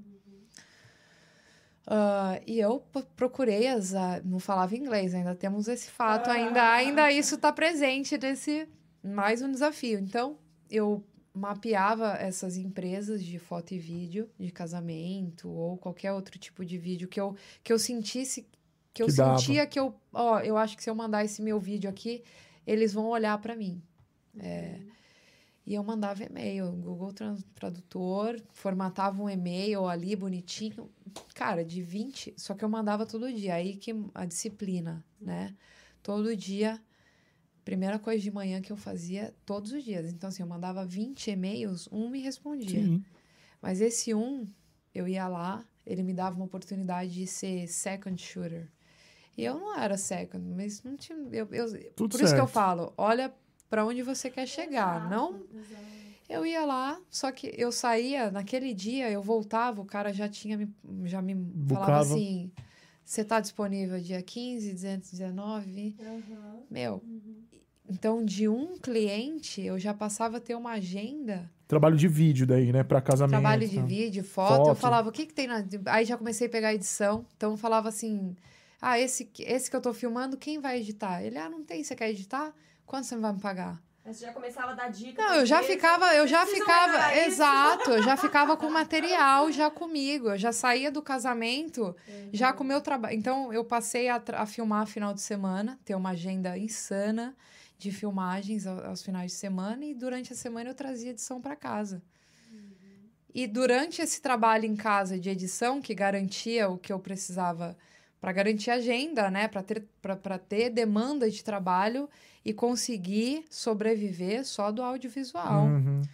Porque eu precisava de tempo em casa para começar a estudar e a começar a levantar minha empresa. seu negócio, porque é. eu não ia Uhum. ficar. Uhum, É isso que eu ia falar. Então, trazer a edição para casa era só trazer a garantia de que eu ia conseguir fazer, porque aqui, como todo mundo sabe, as pessoas trabalham por semana, né? Então, meio que todo mundo sabe quanto que tem que fazer por semana ali para sobreviver. Uhum. Então, o meu objetivo ali. Mas também tem um ponto importante. Nesse momento, eu já tinha virado a chavinha na minha cabeça de que, meu, eu não vou fazer dinheiro, eu preciso sobreviver. Então, eu também, uma coisa muito importante é você colocar os pés no chão, de falar. Os meus primeiros três anos aqui eu não fazia nada, absolutamente nada para mim. Não comprava roupa, não Investimento, né? É, eu fiquei bem focada, foquei no meu documento também, Sim. acabei casando Conseguiu. e Legal. é, né, a vida vai, porque de novo, essa parte aqui que a gente conta, mas a gente tem a vida dia a dia Uhum. que vai acontecendo. Daí eu acabei casando Legal. e não tô mais casada, mas hum, foi Teve aí um que eu consegui a minha, a minha documentação, Uhum. que inclusive está se encerrando agora até, então Uhum. é recente o meu a minha a, minha esse esse mais essa conquista Que porque legal. todo mundo sabe que isso É. também é um processo Sim, longo, longo. burocrático Difícil, é. custa muito dinheiro independente É. do caminho que você escolher seja uma empresa te dando Sim, visto é. seja casamento É, é. porque você vai É. ter que mexer com advogado Sim. eu gastei 10 mil dólares no meu processo Ah, é, mas gasta. e eu tive que pagar esse, esse valor É, com o trabalho. Então, sim. assim, a minha advogada, eu escolhi uma advogada muito boa e ela só aplicou o meu processo quando eu terminei de pagar. e, Ah, eu, é. e assim, quando ela me cobrou, eu falei, gente, eu não tenho esse E dinheiro. é assim que funciona, não tem conversa. Mas eu falei pra ela, eu falei, olha, eu vou ir te pagando. Uhum. Então, assim, nesse começo, eu, eu fui colocando metas de tipo, bom, primeiro eu vou pagar meu documento. Pum, paguei. Então, eu fui sempre projetando. E foi uma época da minha vida que eu tive muito paciência de ir fazendo e concluindo e, e- e entendendo os Uhum, processos Isso é muito e importante. sendo paciente, sabe? Como é que ficou pra você a questão ah, do psicológico, assim, nesse processo? É, não, não digo de casamento, tô falando assim da sua vida mesmo, de, de lidar com a É. saudade da família, lidar É. com essas. Porque, querendo ou não, é um processo desconfortável. É. A mudança, a adaptação, a criação de uma empresa, a pressão de ter que pagar um aluguel, É. de ter que pagar suas contas. Como é, que, como é que você lidou com isso? como é que você Ah, lida, né, talvez, até hoje? né? Hoje é terapia. Nós todos. Não, eu acho que é, durante esses três primeiros anos que eu fiquei muito imersa nesses objetivos e também eu me abri numa questão ah, comigo mesmo Uhum. de autoconhecimento, onde eu falei, ok, é, vamos lá, você se vou, eu porque eu me vi num deserto, assim, eu costumo falar isso para as pessoas, mas eu falei, eu vou encarar esse deserto como o meu renascimento, como a minha oportunidade de de novo uh, começar do zero, mas com uma, de uma forma mais madura. Uhum. É, e, e, e de repente daqui vai ser onde eu vou me redescobrir Uhum. e, e sei lá, eu acho que essa já era a minha busca. É, Então, eu acho que durante esses três anos eu. Cara, foi, foi muito assim foco. Tiveram dias difíceis, como até hoje a gente Claro, tem, né? Sempre. Mas eu procurei é, acreditar mesmo é, em bons hábitos e acho que cuidar da gente fazer de novo é, eu estava numa numa zona de conforto que ainda eu estava fazendo o que eu amava. Então eu acho que isso por isso que eu falo para as pessoas que a dificuldade ela vai sempre existir mas no final do dia, quando você deita e você tá fazendo algo que vibra, tudo É, faz tudo sentido. faz sentido, eu concordo então, muito, cara. É o lance de escolher o problema que você quer ter, né? Escolher o problema que você quer ter. Exatamente. Então, esse processo eu acho que eu fui conhecendo é, nessa solitude Sim. também. Você, você, eu imagino que você deve ter feito bons amigos ali, alguns poucos bons amigos, talvez, que estavam sempre ali pra você nesse período. Nesse período em New Jersey, que eu casei, que tudo. Eu fiquei um ano só nesse período. Desse, desses seis meses no qual eu voltei, fui para esse estúdio e casei, esse, essa coisa do casamento. Sim, aham. E, e de- de, de fazer casamento, filmar Uhum. casamento, né? E começar a levantar a minha empresa, porque eu queria vir para Nova York. Porque, de novo, eu vi. A minha chegada foi em Nova York, mas eu, eu tive que cair para New Jersey por uma dificuldade. Foi a primeira. O que me assustou um pouco, porque eu acho que eu me deparei com uma outra realidade de imigrantes aqui que eu não conhecia. E daí foi o choque, mas foi também o impacto de falar, tá, ok. Agora eu tenho essa informação aqui do que é o mundo aqui fora, Como da minha vai- bagagem, do que eu quero pra mim, mas também preciso lidar com as minhas dificuldades, que era o inglês, que era o documento, ah, que era conhecer, o- porque eu, a minha bagagem do Brasil também significava zero aqui também, porque aqui você tem que aprender a maneira Como eles, né, americana é de muito fazer. diferente, Então, muito objetivo. são vários muito... recomeços, né? É. nesse sentido. Então, é, eu acho que eu fui lidando assim com a minha cabeça e, de novo, é, deitar e falar: bom, amanhã é outro dia, e amanhã é outro dia, e amanhã é outro dia. Lembrar de onde você quer chegar, entender que você está Uhum. no percurso daquele, daquele, daquele caminho. E um ano depois eu consegui ah, mudar para Nova York e Nesse, nesse ano você conseguiu já começar a sua empresa a fazer ela eu acontecer? já comecei porque ah, eu depois seis meses depois que eu já eu, eu já recebi o meu work permit Ah, tá. Daí você social, começou as suas coisas. são as documentações daqui daí eu já consegui é, eu peguei assim o que eu, o que eu usei da minha bagagem do Brasil foi a velocidade que eu podia acreditar eu falei calma eu já porque eu já tinha saído de um lugar lá então eu já conhecia aqui, então eu não tinha muito mais medo de estar aqui na realidade. Eu não Sim, tinha medo. aham, aham.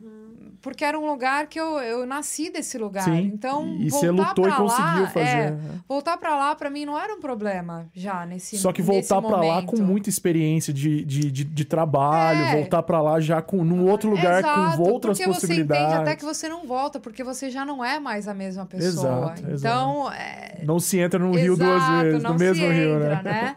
É, mas que também o medo ele vai, o medo ele existe, mas ele vai mudando o level, É. né? Você vo- é, ou, ou a gente muda o level que a gente administra ele, né?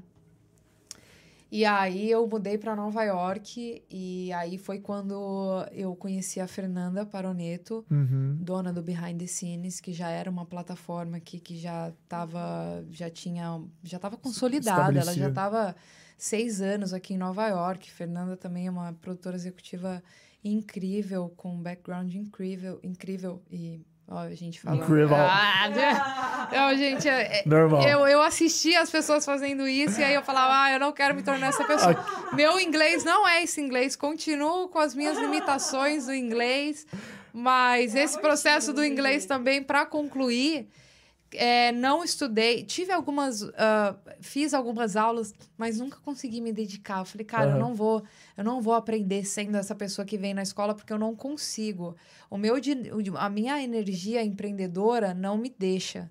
Então eu falei, eu tenho que aprender a estudar de eu outra também. maneira. Foi para mim isso. Eu nunca, É, eu nunca investi em cursos no Brasil porque pra mim a minha vivência era o que me faria aprender. É. Eu sou assim, eu, preci- eu preciso viver. Igual, se você me colocar pra trabalhar com você, vamos supor, pra fazer produção, sei lá. Cara, eu tenho um conhecimento limitado, mas se você me explicar tudo, eu não sei se vou aprender. Agora, se eu cair lá no meio, você falar, ó, eu preciso disso aqui. É assim que eu aprendo. Porque daí eu, eu sou o cara que faço research, eu sou o cara que vou atrás de procurar. A Camila sabe, eu É na dificuldade. Tipo assim, com tudo tem tudo. gente que Não, talvez a gente aprendeu é assim, né? cara, talvez não esse, funciona. essa foi a nossa maneira de aprender. E ficou, né? É, pra mim só funciona na necessidade, no sentido de, cara, você tem que aprender. É, aqui que você vai, você vai. E aí, comigo, E eu funciona passei assim. boa parte do boa parte do tempo me boicotando porque eu falava, nossa, será que eu sou burra? Será que e gente não tem nada Nada a ver com isso. Exato, por isso que eu falo, é, olha pra, como a gente pode anular a gente e, e deixar a gente distante. Eu fui aprendendo inglês, é, a Fê foi uma grande professora também para mim porque a gente se conheceu em um evento corporativo ah, onde eu estava trabalhando e ela viu eu trabalhando. Por isso que eu falo, as pessoas se conectam pela energia. Energia, total. Tá? Uhum. Pela energia. Naquele, Concordo naquela caralho. noite, eu e a Fernanda, duas workaholics, Match. nos conectamos. ela olhou, e assim, ela olhou, ela falou, meu, eu te conheço de algum lugar. Eu, eu, eu- a gente teve até essa sensação. E na verdade a gente não, de fato, a gente não se conhecia, mas nós tínhamos é, uma rede em São Paulo Em comum. em comum, profissional gigantesca, que, Que legal. depois a gente passou a descobrir, né, na nossa convivência. E a Fernanda já tinha todo esse background de Nova York, né?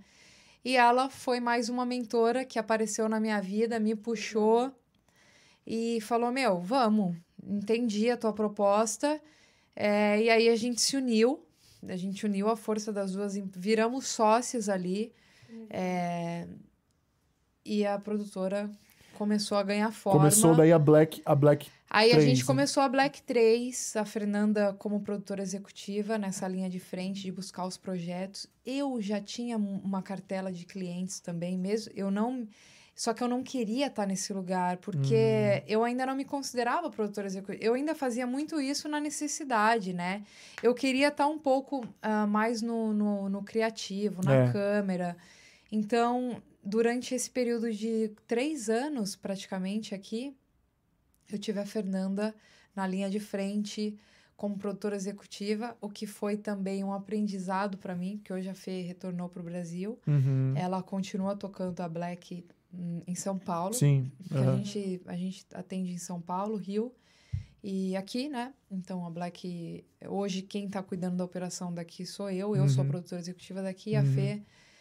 E aí você entende todo o processo, né? Durante esses três anos eu fiquei na parte técnica, cuidando de equipe, montando Uhum. equipe de uma forma natural.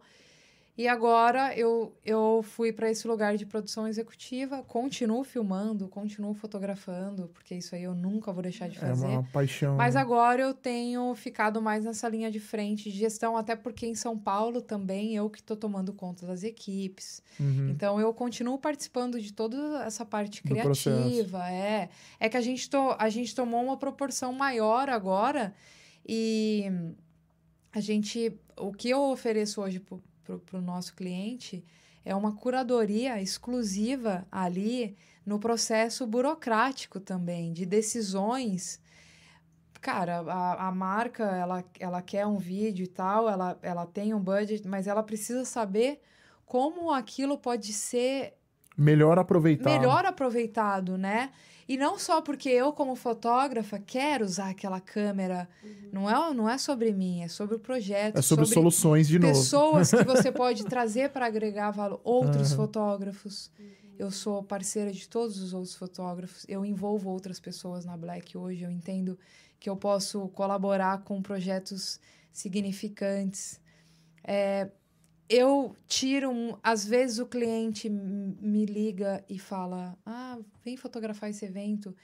E às vezes tem uma outra pessoa que eu falo: "Cara, Tá precisando, tá, tá querendo. esse fotógrafo está estudando há dois anos só para isso, eu vou puxar ele, eu, eu vou entrar como produtora, então eu, eu tento é, convencer o cliente que, não, em vez de você contratar só, vamos, vamos fechar um projeto e eu vou ser a sua produtora executiva, eu posso até ser a diretora criativa, né? mas vamos trazer esse fotógrafo, porque, olha, ele está há dois anos fazendo isso, então...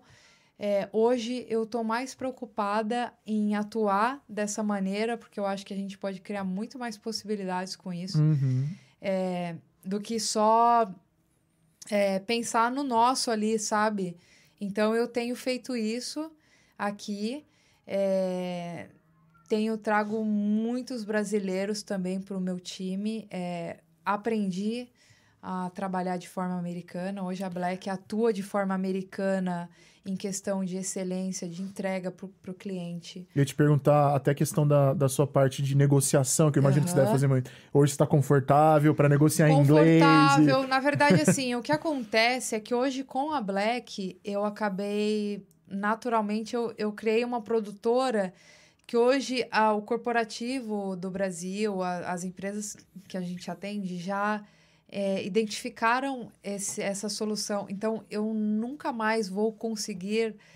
A, a Black sempre vai ser uma empresa mix, que atende Brasil, é, Estados Unidos e empresas brasileiras que estão nos Estados Aham, Unidos. E isso, para mim, é, é um, um macro, assim. E é Uhum. importante ser a produtora audiovisual, ser a empresa B2B que está atendendo essas outras empresas. Porque eu tô te falando de grandes empresas. Pode falar as Hoje a aí, gente não atende tem? Chutes, Alexandre Birman. Ah. Nós estamos atendendo o Consulado do Brasil em Olha Nova só York. que legal. Então, cara, eu tenho uma cartela de clientes, Uhum. a Melissa, cara, eu tô- a, a Brasil, Brasília American Chambers of Commerce, Ah, que, que é uma instituição que é, é, ah, in- investe, tra- traz alunos do Brasil, né, dá bolsas para esses Pra alunos, estudar aqui. POI, fellowships. Então, assim, nós estamos ah, realizando um trabalho em conjunto com a comunidade brasileira que está cravando a, a A bandeira, bandeira aqui, aqui, é. Num 360 gigante. Uhum. Inclusive, essa semana eu estive em Harvard e em- no MIT, em Uhum, Boston, na sexta-feira, porque nós estamos produzindo esse vídeo é, do POI Fellowship. São 10 anos que, Que eles legal. estão fazendo esse trabalho de trazer jovens do Brasil para estudar nas maiores faculdades, universidades do mundo.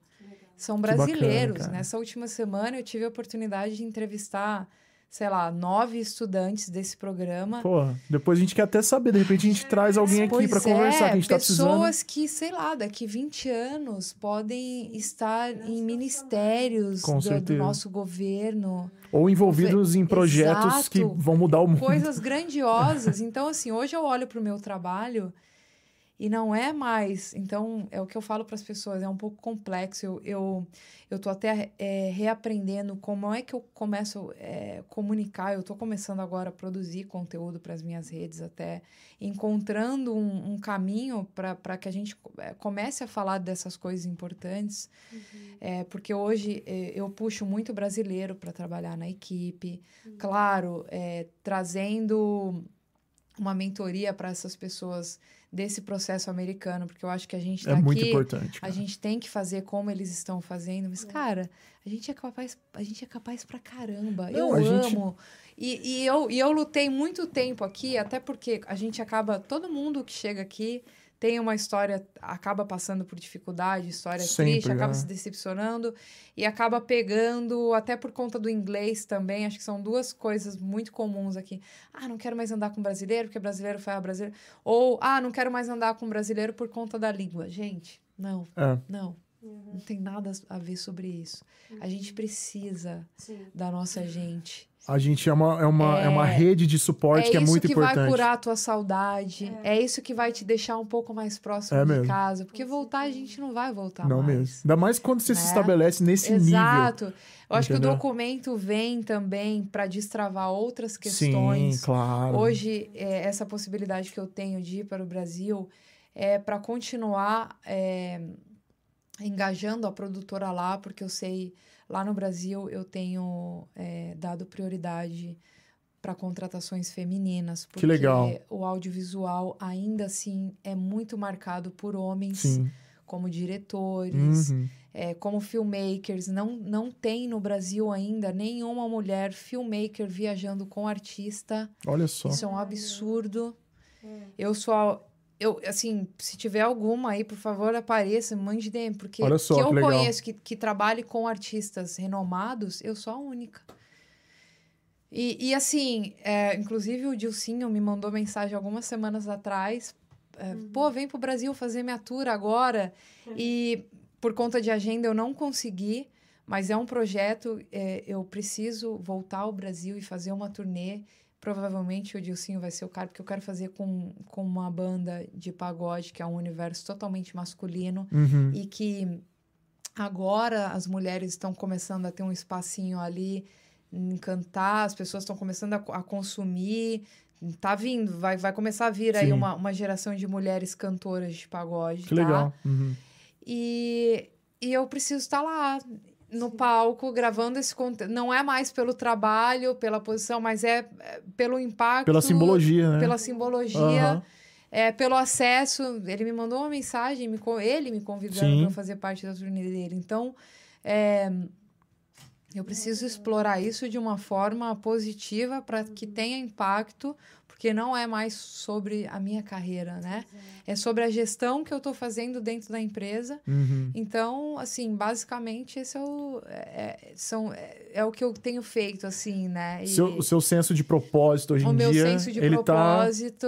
e... ele tá, ele tá cada e vez que eu mais, descobri mais cheio. E, e que eu descobri nesse processo que foi de, de como empreendedora por isso que Uhum. eu acho que é, ter vindo para cá me desafiar nesse cenário é, foi o que me fez descobrir essa versão então essa versão que eu estou apresentando para vocês aqui eu também descobri depois desse processo que eu me desafiei e me, me, me propus a viver Mas é engraçado, porque você falando, eu vejo essa versão de você o tempo inteiro em você, mesmo de forma embrionária lá atrás. Porque eu acho que É a vontade que né? você tem e o, o drive de, de, de, de sempre querer muito, eu acho que é isso aí que é a tônica da, da, da, da parada que te levou a esse sucesso até aqui, entendeu? E que É. com certeza vai te levar. Porque é- virou, é um mindset que É você tem, verdade. né? Eu acho que desde lá de trás e tal, é muito.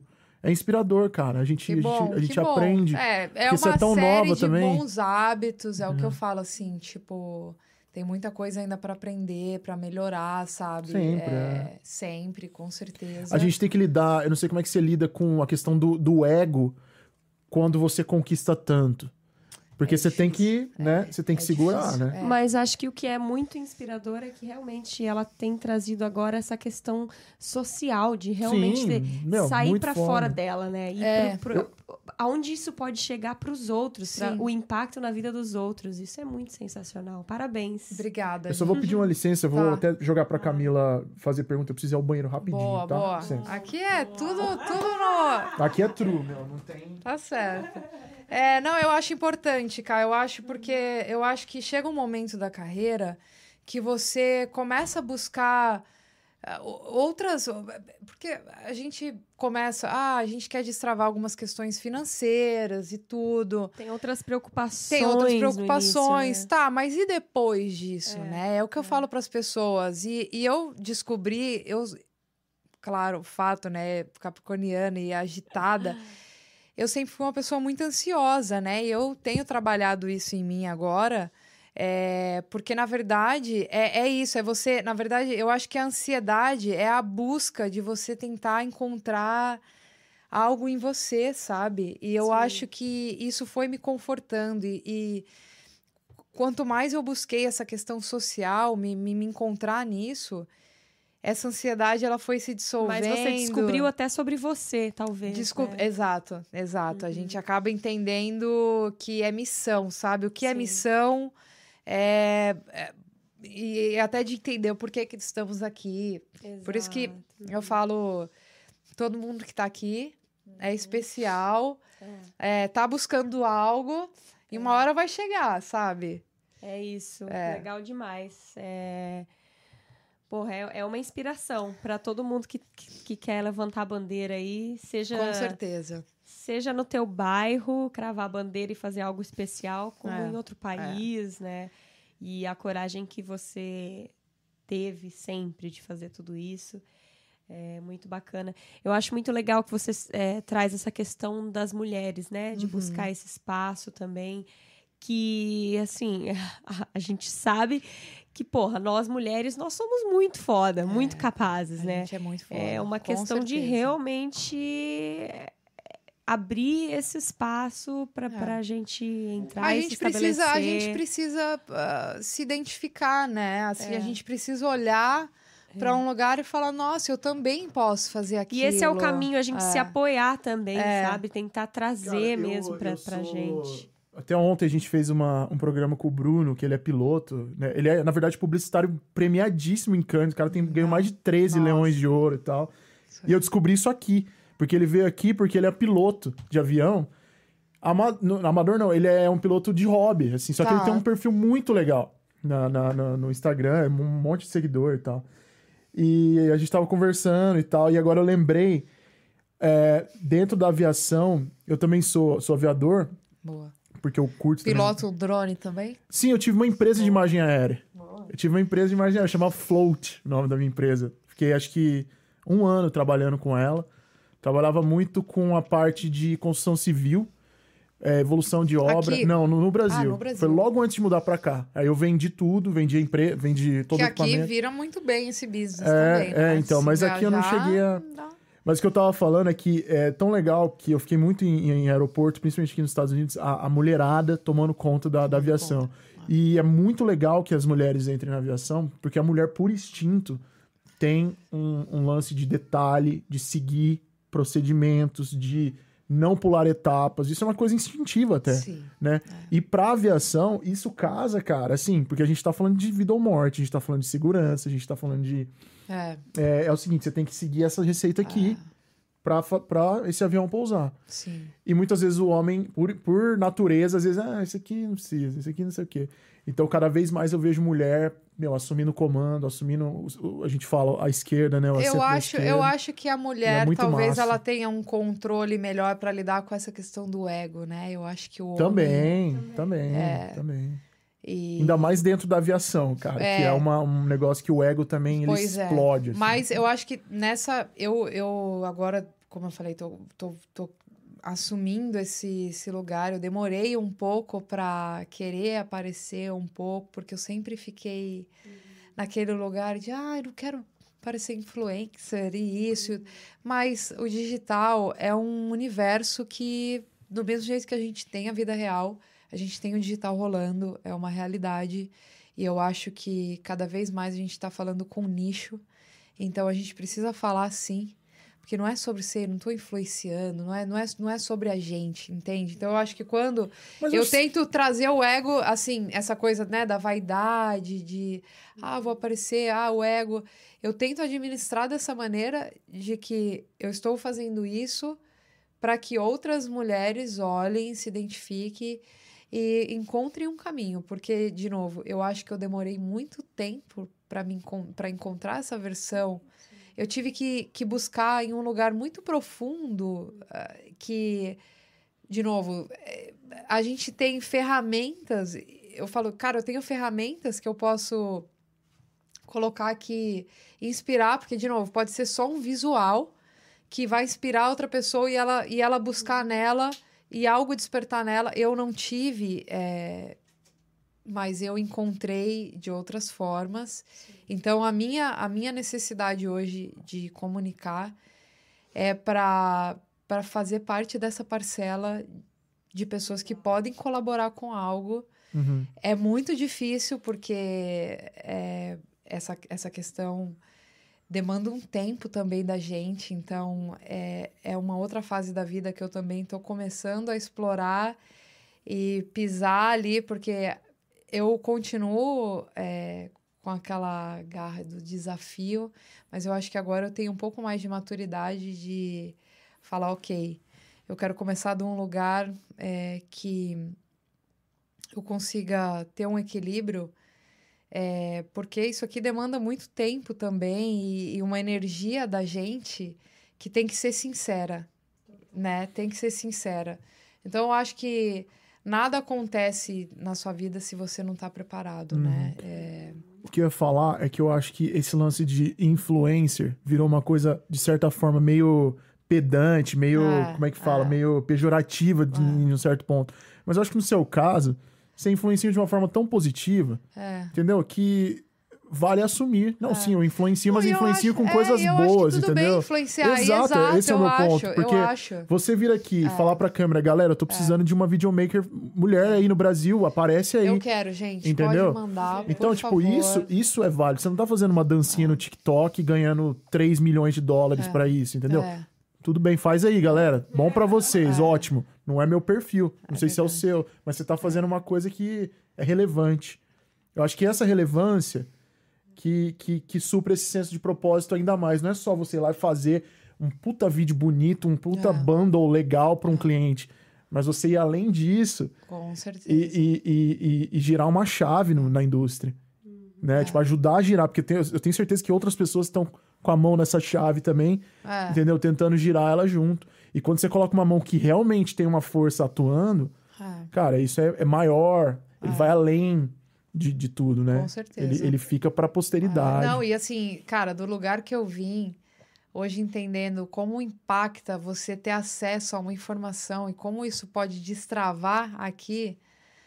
É, como eu te falei, eu não tive estudo, mas eu tive pessoas que me deram ali, ó, insights. Oportunidades também. Que com esses insights eu consegui mudar a minha perspectiva no momento exato.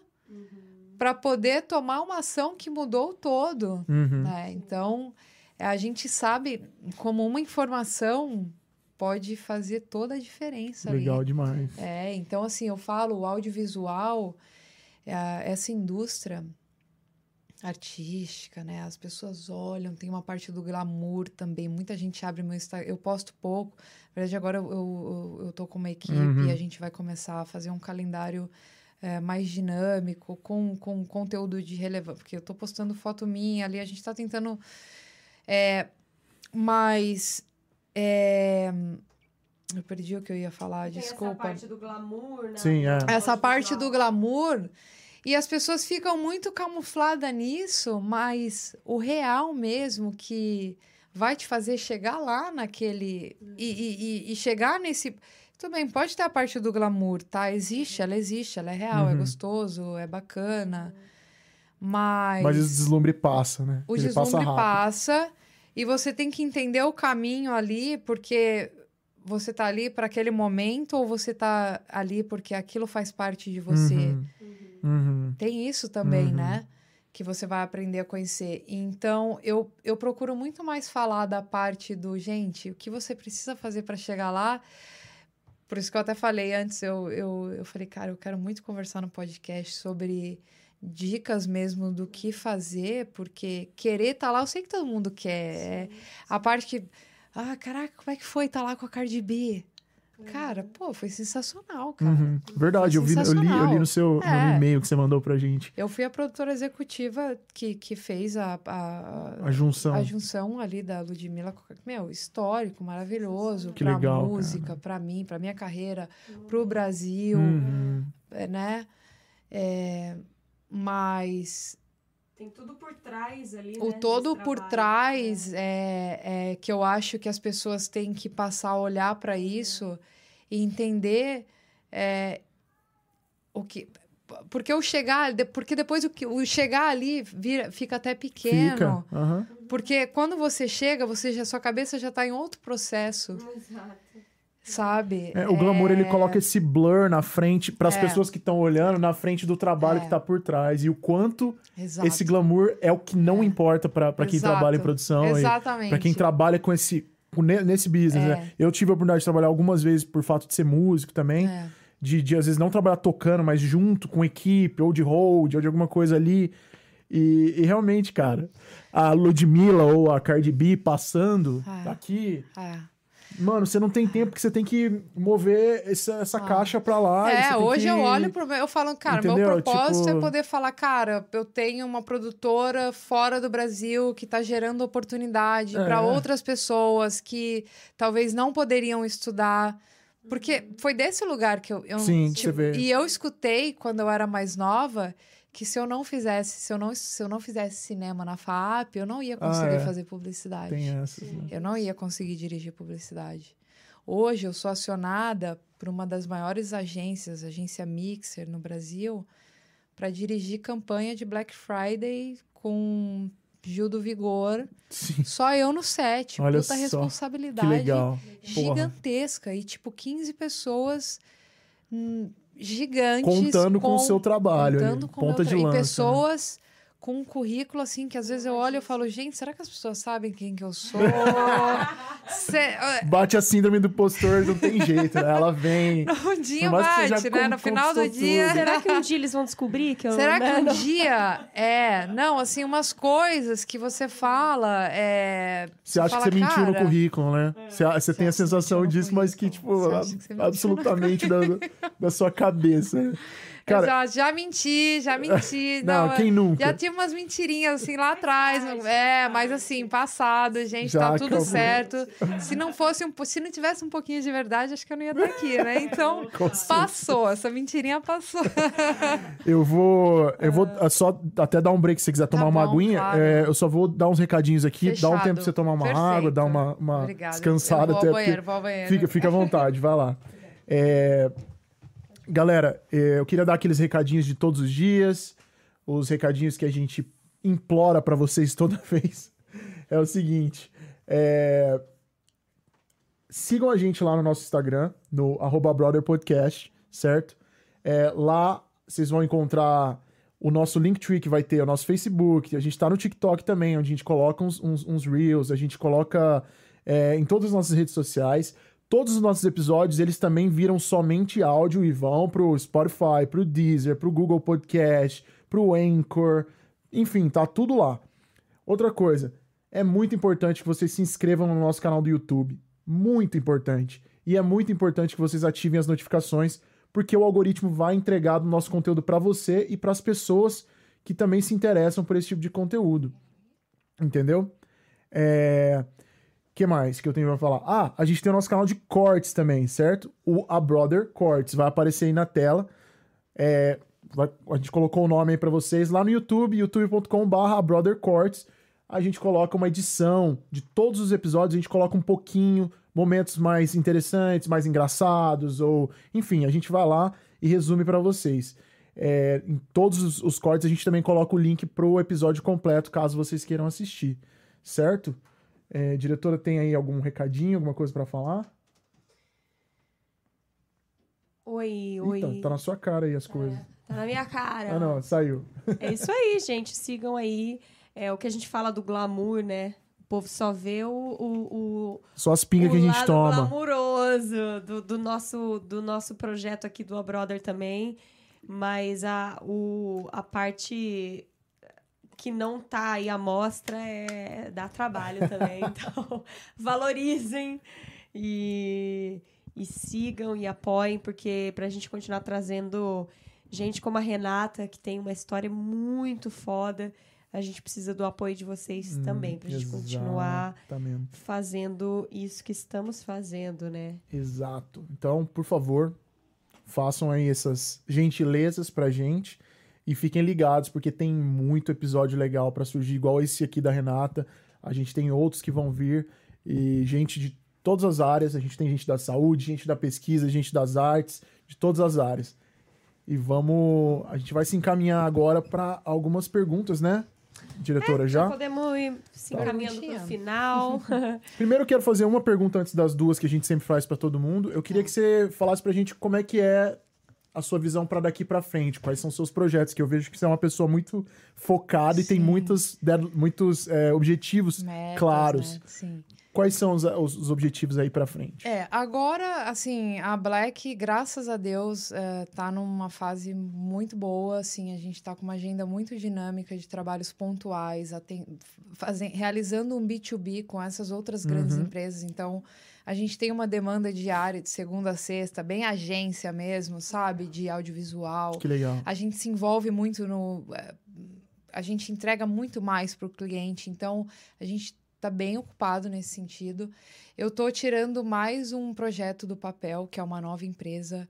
É, eu, que, eu, que eu quero uh, fazer uma cartela só de cliente americano. Então, como eu te falei, a Black vai ser sempre a empresa brasileira que vai estar tá ali Entendi. sempre trabalhando junto de projetos é, independentes, para a gente também, assim, a gente acabou de pegar um documentário independente da, da Tati Ribeiro, que é a chefe. Que legal. É a private chef aqui em Nova York. Em Nova York, uma mulher incrível, com uma história incrível. Que estará aqui com a gente também, hein? Podcast, pois é.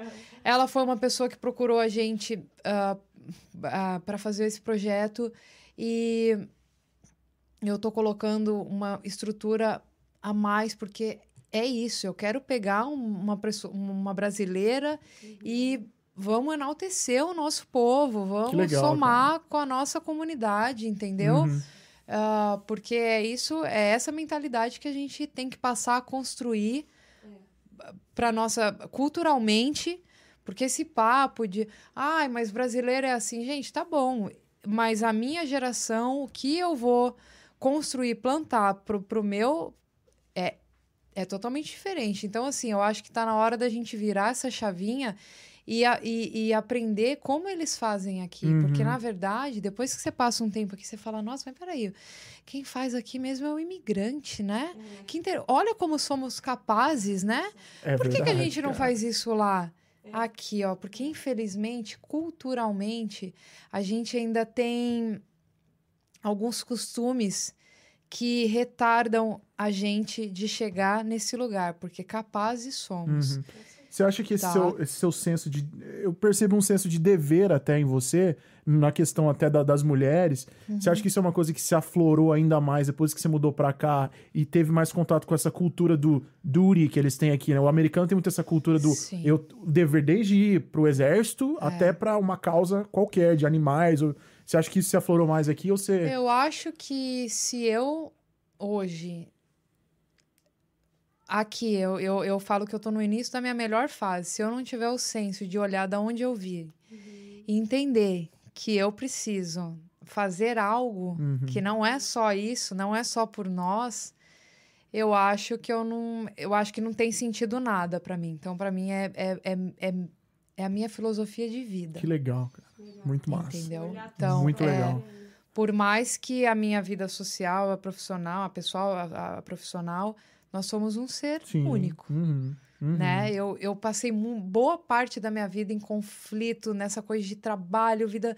E eu falei, não, calma, nós somos um ser único. Então eu acho que, por isso que eu falo, é colocar a ambição onde ela tem que estar, tá, os seus valores e o propósito. Uhum. Legal demais. Né? Cara, muito forte. Eu acho que, então, os meus projetos, eu agora é, vou começar a tentar eu fiquei, e de novo, porque muito ocupada esses últimos anos, trabalhando pra caramba em hum. projetos gigantes.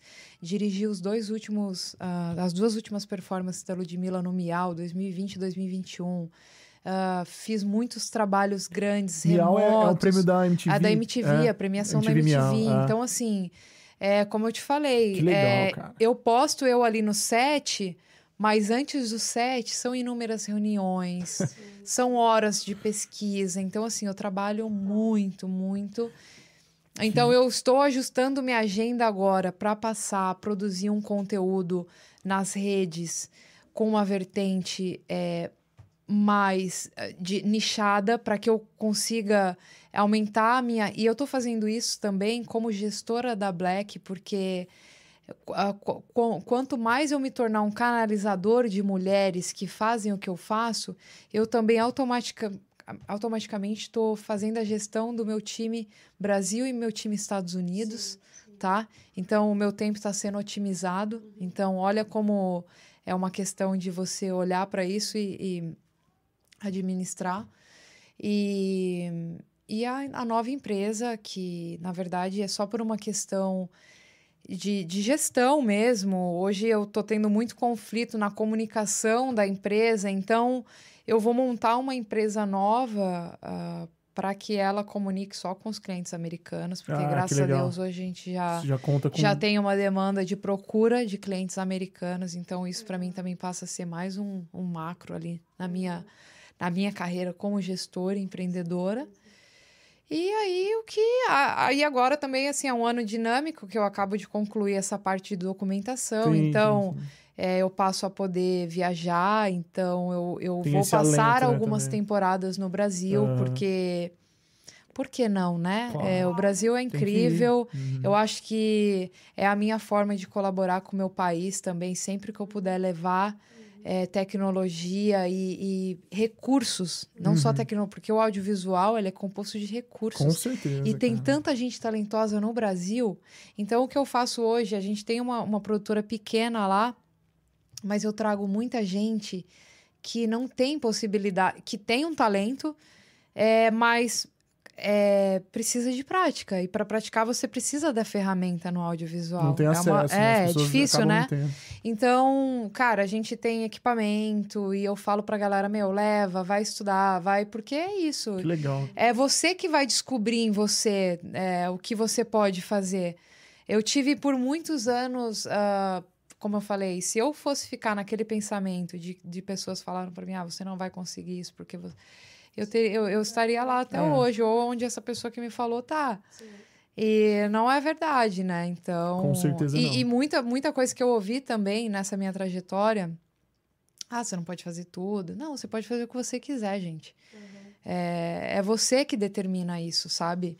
É, se você quiser hoje parar tudo e começar, sabe, 40 anos, se você quiser virar dentista com 40 anos, se você colocar isso como meta, estudar, você vai estudar cinco anos, você vai trabalhar mais dois de assistente, em sete anos tá eu lá. tenho aqui um dentista. É. Claro que a vida é dinâmica, não é nessa, mas assim, é a ba... é possível, uhum. é possível. É, a própria Rogéria, é, a Rogéria Viana veio aqui e ela fez uma mudança de carreira aos 40 anos, cara. E ela super bem sucedida hoje na área pois dela de produção e tal, trabalha né, na, Pois produções é, para CNN a gente se encontra sempre. É, então, a gente ela se tem encontra uma sempre. É, é, a tipo, Rogéria é parceira pô, nossa. Ela, ela é muito legal. É. bom, a gente faz duas perguntas no final tá. para os nossos convidados, só para a gente entender como cada um pensa sobre elas. Uhum. a primeira delas é o que, que você acha que nós, enquanto brasileiros, temos a aprender com a cultura americana que nos cerca aqui? Eu acho que filantropia. Olha. Essa é a palavra. Que legal. Eu acho que a gente. Nós somos uh, um bom povo, de coração bom, mas a gente é um povo muito sofrido. Então é difícil, né? Pedir para que a gente tenha esses bons hábitos, da onde né, a gente a, a gente aprende a sobreviver, né? O Brasil é é muito difícil nesse sentido. Então eu acho que generosidade. É... Você acha a galera generosa aqui? Os, os americanos? Eu acho. Eu acho.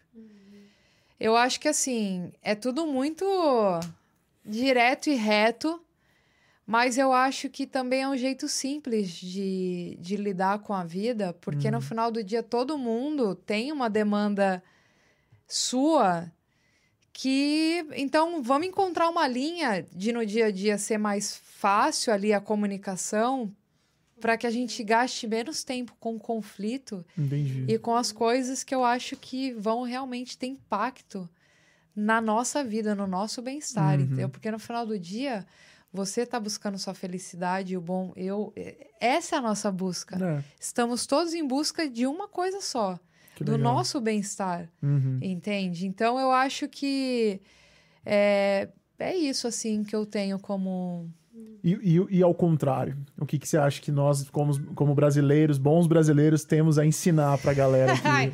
a ensinar o americano? Oh. Ah, eu acho que não. Isso eu sou fã de nós brasileiros, porque a gente tem uma, uma sagacidade de resolver tudo. É, que, e assim, o brasileiro que está aí no Brasil o dia que ele tiver noção do poder dele é. comparado Nossa, ao. Porque cara. assim. É, e eu acho que por isso que eu falo, é muito também. O cara nasce aqui, ele nasce com tudo, ele se limita. É, é. Porque. Então, é isso. Aqui tem uma disciplina, assim, até na indústria. Ah, o cara é só de pi, ele é só de pi. É, é. Tal. Mas é porque, gente, se você pôde escolher só aquela. Ótimo. Beleza, tal. É aquele. Mas é isso, você usar do recurso que você tem. É, a, nós somos espetaculares, é isso que eu tenho para dizer. Eu também acho. De cara. nós brasileiros, tá? Tem e o... assim, publicidade, falando em publicidade mesmo, os melhores prêmios estão na no, nas nossas é. mãos, entendeu? É. E assim, publicidade, falar de audiovisual, aqui eles têm tudo na mão. Aqui, eu morei um ano em Los Angeles eu saía na minha porta, o vizinho era um DP mega. As pessoas têm a câmera de cinema de 50, 60 mil em casa. Em LA é brincadeira. É assim, não dá para brincar em LA, uhum. em Los Angeles. É um arsenal.